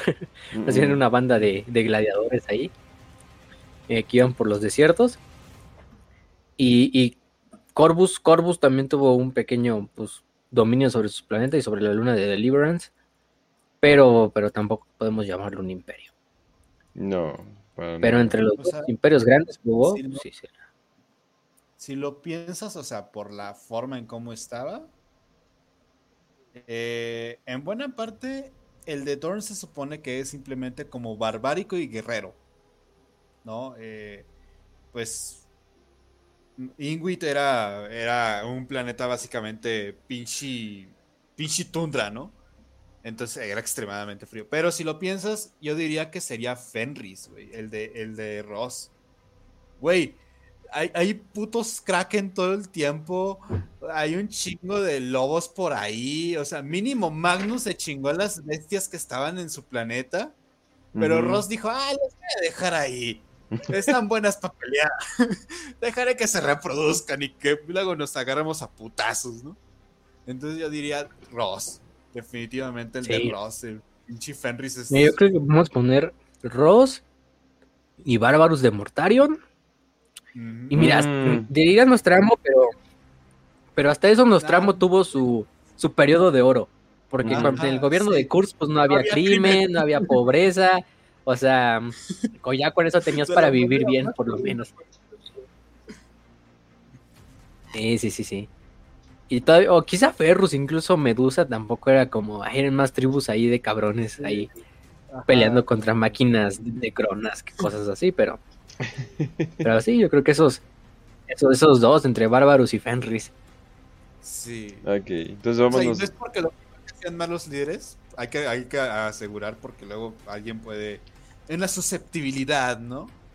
Eh, siempre hay fanboys por todos lados. No es porque los primarcas sean malos líderes, sino porque estaban descuidados. Muy descuidados. Ok, entonces vamos a la siguiente de Juan José Ramos, el 5 de 5. Un demonio puede poseer a un Necrón, y creo que se le olvidó el signo de interrogación.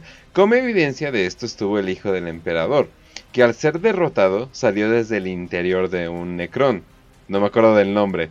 El nombre hubiera ayudado, porque no encontré referencia de ello. Lucius, Lucius. Ah, Lucius, ok, ok, ok. Sí, Lucius. Pero que se supone que salió de interior de un Necrón como si fuera un demonio. Porque se supone, está muy pendejo la explicación, pero recordemos que Lucius tiene esta maldición de que si alguien que lo mata siente orgullo o la más mínima, sí, la más mínima pizca de orgullo, Lucius va a reencarnar en el cadáver de este, bueno, en el, cuerpo de este güey y este güey se va a eh, quedar atado a la armadura de Lucius, ¿no? Pero eso es como una el con esa historia es que es un necrón. Sí. El pedo, es... es... que es un necrón que mata. Ajá. No, dale, dale. Es que podría considerarse que un demonio te está poseyendo, porque no hemos visto demonios invadiendo cosas electrónicas bien bien, ¿no? O sea, hay una cierta referencia del caos influenciando eh, ciertas máquinas y cosas por el estilo. Agitadores y así, ¿no? Pero, Ajá, no, o sea, o hombres de hierro, eh, hombres de hierro, ¿cómo se llama? Influenciados por el caos y cosas por el estilo. Pero no, no hemos visto full un demonio poseyendo una máquina bien, bien, un Necron. Eh, bueno, máquinas sí, pero Necrones, esos como que están muy bien diseñados para ser antidemonios, ¿no? Sí. No, pero lo que hago de la historia es que literalmente lo mata un Necron, un guerrero Necron, incluso así, simplemente un guerrero Necron. Lo mata, pero es una explicación muy pendeja, les digo. Es como si hubiera, literalmente es como si Lucio siente que hay un algoritmo pequeño que significa orgullo, que se puede traducir orgullo en la lengua Necron. Y es cuando reencarna el Necron. y literalmente el Necron se vuelve. Eh, bueno. Y dice, bueno, para empezar, un Necron ni siquiera alma tiene. Ni menos un Necron guerrero. Ni conciencia tienen esos, más que nada son autómatos. Entonces, así que a lo mejor es un Necron importante, no sé, como el Tracino, como como este, ay, siempre se me olvidó el nombre de otro güey, pero bueno, un Necron importante. Oricon. Sí. Ahí a lo mejor, a lo mejor. Y todavía sería muy, muy poco probable y de hecho no tendría ningún sentido. Ajá. Pero ahí sí como que se mamaron un poco con esa historia de Lucy reencarnando en un Necron, pero, ah, pero para términos prácticos, no, un demonio no puede ser un Necron porque para empezar no tienen alma. Entonces eso es lo más importante. Sí. Ok, eh, dice Emiliano Yepes. 5 de 5, perdón, man, eh, no, no, es una broma. 5 de 5, sin nada que ver con el lore. En algún momento sabremos quiénes son los angelicales seres detrás del programa, me refiero. Sabremos cómo son ustedes tipo Major Kill Chapter Master Balrak o siempre serán anónimos tipo Voldemort o Alfabusa. ¿Alfabusa sigue siendo full anónimo? Pues no, no, eh, o sea, sí ha puesto videos, ¿no? Tiene su Instagram y ahí como que aparece, por ejemplo, se tomó una foto cuando nació su hijo y ahí está pues, selfie, ¿no? O sea, sí se ve. Pero pues obviamente, pues el contenido, pues, ¿para qué? pues, Facio y Ross no han sido exactamente muy anónimos, que digamos, sino hasta ahí lo voy a dejar, por si quieren mantener algo de privacidad. Yo no lo van a hacer. Yo sí, yo sí he estado full anónimo, o sea, pero full anónimo, pero eso es más que nada por lo que creo que del internet. O sea, yo sí creo que el internet debería ser full anonimato. Eh, es más que nada como que pedos que yo traigo. Pero no es tanto de... O sea, pero no sé, o sea, digamos un día si quisiéramos hacer algo en cámara o en persona o algo por el estilo, yo no tendría ningún problema. Pero es nada más eh, la cuestión de que sí, o sea... Eh, no, está cabrón, o sea, yo me he googleado, gente, es casi imposible. Tampoco le vamos a pasar nuestro CURP y nuestra acta de nacimiento. Y no, le sacaron el CURP. Obviamente. Entraron su CURP, demonios. Pero. también, podemos, también podemos aprender de personas como Domencio de que no tenemos que necesariamente exponer todo de nosotros porque si, si llega a ser como que algo medio extraño que pasa ahí. No estoy diciendo que todos, que alguno de nosotros tiene la capacidad de ser cristianesco, pero de todas formas es como que, ah, mejor hay que aprender una que otra cosa de eso, ¿no? Hay una parte buena parte y, otra parte que podemos compartir, ¿no? Con nosotros, pues los que están sobre todo en el grupo. Ajá. Tipo, ah, Ah, pues en el grupo de Telegram ahí platicamos, no, pues yo me dedico a tal, de repente le, les digo, ah, no, pues yo estudio tal pendejada. Pero, pues, o sea, así de que quieras saber a qué hora cagamos, pues no vamos a... No creo que vaya a ser buena idea, ¿sabes? Y pues yo creo que hay buena... Diría que, es, diría que es generacional, pero no. Como que hay gente que sí quiere usar el Internet como literalmente su diario personal y hay gente como nosotros que no. Sí, exactamente. O sea, tampoco estamos aquí en las redes sociales. Porque si no, desde el principio del programa hubiéramos dicho nuestros nombres y quiénes somos y nos pueden encontrar y todo. Exactamente. Más bien es como este. Pues es este alter que siempre te pones en, en internet. No se pone, no sé, fácil, sí, pero... nombre, quieras. Y, y, si saben buscar, a lo mejor uno ya no, a lo mejor ya unos nos conocen a, a mí y a Raz, que somos los que quizá tenemos más como esa cosa en, red social, pero en que incluso aunque lo intenten buscar, no lo van a encontrar, o muy difícilmente lo van a encontrar. ya Entonces, encontraron, ya encontraron el Only y todo. sí. No, no vamos a decir nada más y, al punto de Major Kill. No, no, pero, pero sí, o sea, incluso si algún día intentamos hacer así una como convivencia, así tipo estas de, ay, nos vemos todos en un, una taquería, guiño, guiño, este, no habría pedo, ¿no? Estaríamos todos y sin el mayor problema. Además, pues sí. Sí, o sea, no es. Exacto. A ver, dilo, dilo. Yo, yo genuinamente sí quiero irme así, tipo a, a un como. donde pones. no como torneo, pero sí a jugar. Eh, de repente, o sea, con las miniaturas, cuando ya tenga la capacidad de comprar. Exacto, o sea, y si alguien te reconoce por la voz, porque la comunidad de Warhammer es súper chiquita, no les dirías, no, no, no, no soy, y te esconderías y te dirías de. O sea, no, o sea. Ah, oye, eres. Ah, pues Simón, güey. Sí, exacto. O sea, es, bastante X, ¿no? Pero pues bueno. Bueno, pasamos a. Así que si algún día, algún día ven a una a un puño imperial con cara de Sailor Moon en el metro o a un reptil gigante obeso. Agárrenle la nalga. ya saben que es Kencho Raz o a mí que soy un, un general, no voy a decir nombres, con una armadura de salamandra, pues ya saben, ¿no? Este, pero sí, algún día vamos a ir así a un torneo así, ¿no? Torneo en la Ciudad de México patrocinado por Warhammer para Prietos y toda nuestra manga, toda nuestra bola de prietos atrás de nosotros, ¿no? Así como el séquito. Pero que de verdad sea cierto así como tú lo dijiste y que llegue Kane, o sea, pero llegue así como con olor a pantano a un este a un como, como estos donde venden, venden miniaturas, eh, qué pedo, ¿cómo están banda? Nos, vamos, a sentar como la imagen esa de Gilliman, Sanguinius y el León ahí en el Imperium Secundus, así los tres sentados en su, sala, principal, así, con sus banderines arriba cada uno de ellos. Ahí fin se va a responder si soy el Kench o el Lench o el Mench, o sea, ya, ya al fin se va a responder ah. todo. Perfecto, bueno, pasemos a la siguiente. de, Jorge Orlando. Dice, si pudieran cambiar la historia de, de Warhammer y pudieran salvar a alguien de la herejía, ¿quién sería? A cambio tienen que hacer traidor a alguien de sus imperiales favoritos. Ah, no, güey, yo, yo, a mí me encanta la versión volteada, donde la herejía, mm, o sea, donde la herejía se voltea y Horus y, la pandilla es leal y el resto son los traidores. No mames, eso sí me super mama. Literalmente sí lo puedes voltear completamente. Yo sí entrego a, a todos los leales y los volteo, porque no manches, es que sigo diciéndolo, pinche estética mamalona de Angron leal, no mames, no, no no, no, no lo puedo superar todavía. Entonces sí, yo, yo, yo lo voltearía. Pero a ver, tú, Facio, ¿tú qué? Yo, pues, yo pondría a Kurs de leal o salvarlo de cierta manera. Y acá me tengo que ser alguien traidor.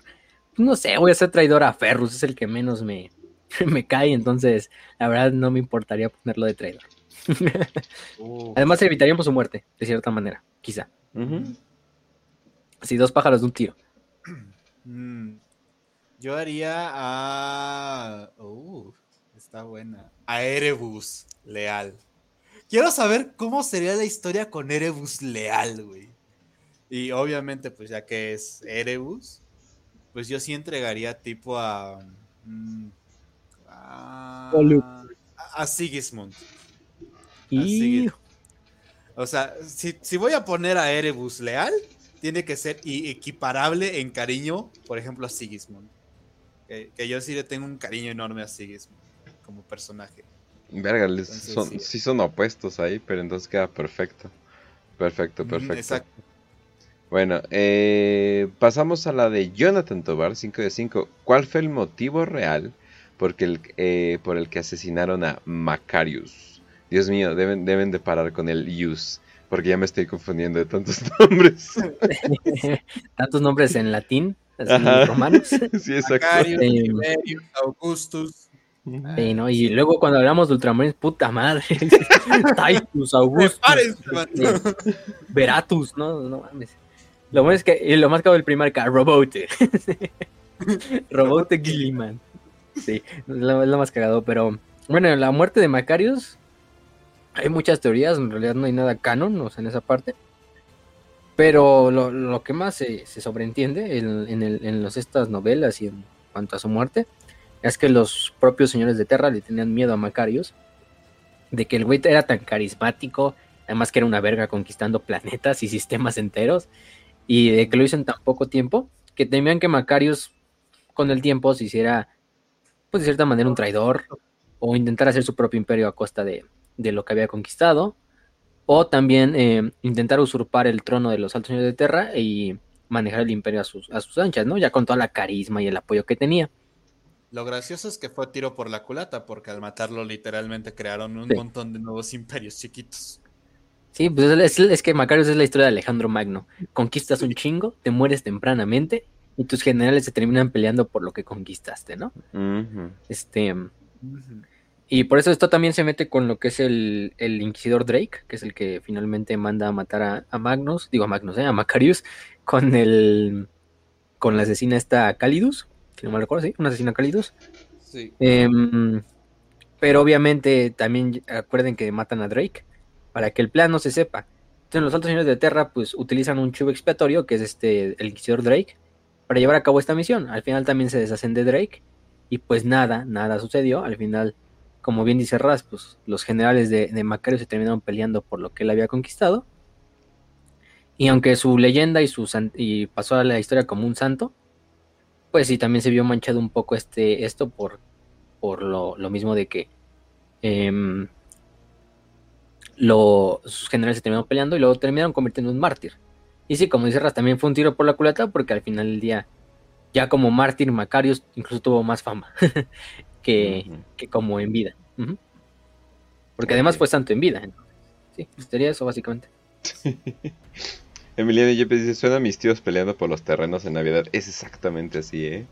Es exactamente así. Creo que más, creo que a la par de interesante de la vida de Genghis Khan fue la vida de sus hijos y básicamente de que no le hicieron caso para nada. o sea, eh, Genghis Khan les hizo el ejemplo del espagueti de que juntos son fuertes y todo eso y, y no hicieron caso. y todo del oro eh, dinastía Yuan. Sí. Y tuvo que llegar la pinche reencarnación de Genghis Khan para lograr eh, hacer un pinche país que nada que ver como lo que tenían, ¿verdad? Pero pues bueno, así pasa. Eh, bueno. Ah, y bueno, vamos a hacer un pilón. Este pilón va por una pregunta que nos hizo un Patreon. Ahora sí que si quieren entrarle al pilón o quieren entrarle al Patreon, ya saben dónde estamos, simplemente patreon.com diagonal WPP. Así que bien facilito está. Eh, esta viene de Manuel Villaverde que dice, ¿hablarán sobre la historia de 40K según vaya avanzando? Absolutamente, no, o sea, no, no tenemos que ir en, un orden en específico, como pueden claramente ver. Eh, vamos a ir de acá para acá para acá. Tal vez hacemos, sale un nuevo libro y sale algo bien picoso y lo hacemos. Ya lo hemos hecho con Godblight, ya lo hemos hecho, ya lo hemos hecho con lo de, con las novelas de Beckwin y los rumores del Rey Amarillo y todo eso. Eh, entonces sí, o sea, eh, Warhammer es lo más parecido que podríamos llamar a historia, porque tú no, tú no, tú no estudias historia eh, desde el principio hasta el final. Bueno, los que lo hacen no lo están haciendo necesariamente bien, sino más bien lo estás eh, analizando como por sectores y pues cada sector va complementando ciertas partes de, las otras historias. Entonces sí, definitivamente sale nueva noticia, sale algo jugoso eh, que vaya saliendo, definitivamente vamos a estar viendo qué es lo nuevo y relacionándolo con lo viejo. Como, como buenos historiadores bajo muchas comillas de Warhammer, ¿verdad? Ándale, ándale, ándale. Haz de cuenta que así, así, le así lo vamos a poner, ¿no? Pero sí, para, para respondértelo completamente, sí. Pero bueno, gente, entonces ya saben que así terminamos nuestro programa. Nos pueden encontrar en Spotify y en varios podcasts eh, que son de Anchor. Ustedes simplemente busquen en su aplicación de gusto y probablemente ahí estamos. También principalmente nos pueden encontrar en YouTube y en Telegram. Ahí ahora sí que estamos en Telegram por cualquier cosa eh, que, nos quieran encontrar. Está el canal donde postemos varias cosas y está el grupo de Pritos Imperiales que sigue abierto, banda. ¿eh? Sigue abierto para todos. Entonces aprovechen, aprovechen estos momentos antes de que nos inundemos de bots y cerremos todo y ya lo, ya lo hagamos más exclusivo. Y ya saben, banda, eh, también en pueden apoyarnos a nosotros en nuestro Patreon y de paso les damos eh, bastantes cosas. Eh, ya dije en dónde, eh, patreon.com diagonal WPP y mañana se va a estar estrenando el primer episodio exclusivo para Patreons, al menos por una semana, para hablando sobre todo lo que tiene que ver con Warhammer Plus. pues bueno, Raz, pues ya saben, gente, la chileada hablando de eh, los datos, ya que quieren saber un poquito de cómo, cómo somos, ¿no? Eh, pues pueden seguir a Facio en, en arroba Facio-Eternum en Twitter. pueden seguir a Kench en arroba Kench1611, así con los numeritos. Y a mí me pueden seguir como arroba podcastras. Este capítulo, pues ya saben, mañana este, los Patreons estén atentos. También si quieren ver el, el episodio, pues podrían pagar el Patreon. Digo, pues no, no pasa absolutamente nada. Desde dos dólares. Pues, dos dólares pueden, pueden tirarlo y pues hay que apoyar un poquito. Estamos ahorita en una cruzada para que existan las jaivas requesones. Así que, pues ya saben, se pueden venir cosas ricas, se pueden venir cosas bonitas. Y pues ya saben, banda, que si quieren eh, leer los libros, pues los tenemos ahí también este, en, el WPP Comunidad. Y tenemos ahí, o sea, si pueden preguntar por los links, pues los pasamos directamente de la, biblioteca. Y pues eh, espero que hayan disfrutado muchísimo este, este capítulo, que le estén pasando muy bien, les deseamos una excelente semana. Los Patreons nos vemos mañana en el programa y pues cuídense mucho. Hay una, y una pequeñita noticia, eh, ahora sí para las personas que están en el grupo de Pretos Imperiales, eh, ahora sí, ah, si quieren, si lo estás viendo en YouTube, simplemente les pongo... Sí, ya tenemos nuestro pack eh, oficial de, de, stickers. ahora sí que están chidos, pero si quieren, oigan, yo creo que este sería bueno. Ahí ahora sí que, ahora sí que me dicen para eventualmente, para eventualmente ponerlo. Pero ahorita tenemos una colección decente de stickers, los cuales pueden ponerlo en otros grupos e incomodar a la gente y decir qué chingados es eso. Definitivamente, definitivamente. Pero bueno. ok. Entonces, sí, también. Y pues, este. Sí. ¿Qué pasó? Ah, no, pues ya, ahora sí que fácil. Ah, no, ya. Este, bueno, antes de terminar. Pero antes de eso, les recomendamos que lean la novela del Imperio Olvidado. Una bastante buena novela. Es, no es para nada fácil de leer. De hecho, tienes que conocer muchas cosas antes de la novela. De hecho, incluso Dan Abnett en el final de la novela tiene un capítulo, un epílogo donde nos dice, no, pues es que esta novela fue un, un, un dolor en el culo, porque nosotros teníamos que juntar las tramas de, de decenas de novelas anteriores. No es como otra historia que he escrito pero aún así espera que les guste y, y, no, pinche Naves nos da una exposición bien, bien buena de lo, de lo que, de lo que hizo con esa novela. También léanse la de Vulcan Vive, eh, también la de Puño Carmesí, que es una novela corta, la de The Iron Within, que se habla de, de este del Guerrero de Hierro, entre muchas otras. Aparte de eso, recuerden que pueden estar donando en Patreon. Eh, también nos pueden encontrar en Facebook, en los grupos de Facebook. Tenemos ya nuestro grupo que lleva por los 350 miembros, creo, era más o menos. Eh, recuerden que el miércoles tenemos un club de lectura. Así que si tienen todavía la oportunidad de leer, tienen dos días básicamente para leer. Eh, si se puede. Cazador de almas. yo me, imagínense, yo me leí, yo me leí hoy Imperium Secundus, la novela de Imperio Olvidado, la empecé como a la una de la mañana y la terminé hoy como a las 5 de la tarde, pero, pero me la aventé. Este, y logramos resumirla aparte, entonces, eh, pues no creo que sea tan difícil. Además, Cazador de Almas es mucho más corta, entonces se la pueden aventar bastante fácil en menos de dos días. Bueno, si saben leer y les gusta leer. Pero bueno, si no, pues el miércoles vamos a estar en la llamada a las 9, el miércoles 22, entonces ahí vamos a estar para que se unan si la leyeron. Si no, pues simplemente pueden permanecer como escuchas, pero no pueden participar en el debate, simplemente pueden estar ahí como escuchas. Pero sí pueden estar. Entonces, únanse Además, no tendría mucho sentido. Simplemente escuchan referencias que no entienden. Es así de, ¿cómo que re son séptimos octavios? ¿Qué es eso? O sea, ¿cómo? ¿Qué están hablando? Sí, sí, sí. Em, pero sí, por esa parte, pues recuerden que vamos a estar leyendo esa novela el miércoles en punto de las 9 de la noche, hora México, ¿eh? para los que son de otros lugares de, Sudamérica o de, Europa, incluso. Eh, y nada más para despedir antes de esto, una frase que viene en el libro, que, me gusta bastante y resume bastante la idea de Imperium Secundus, que es, los que desean urgentemente gobernar son las últimas personas a las que se les debería permitir que lo hicieran. Connor, cónsul de Macragge, en sus escritos privados. Nice. sí, mucha, mucha razón del buen padre de Gilliman, bueno, su padre adoptivo. Y pues ya, sin nada más que decir, Nos vemos la siguiente semana. Les deseamos salud y victoria y que el emperador Sanguinius los acompañe. Oh.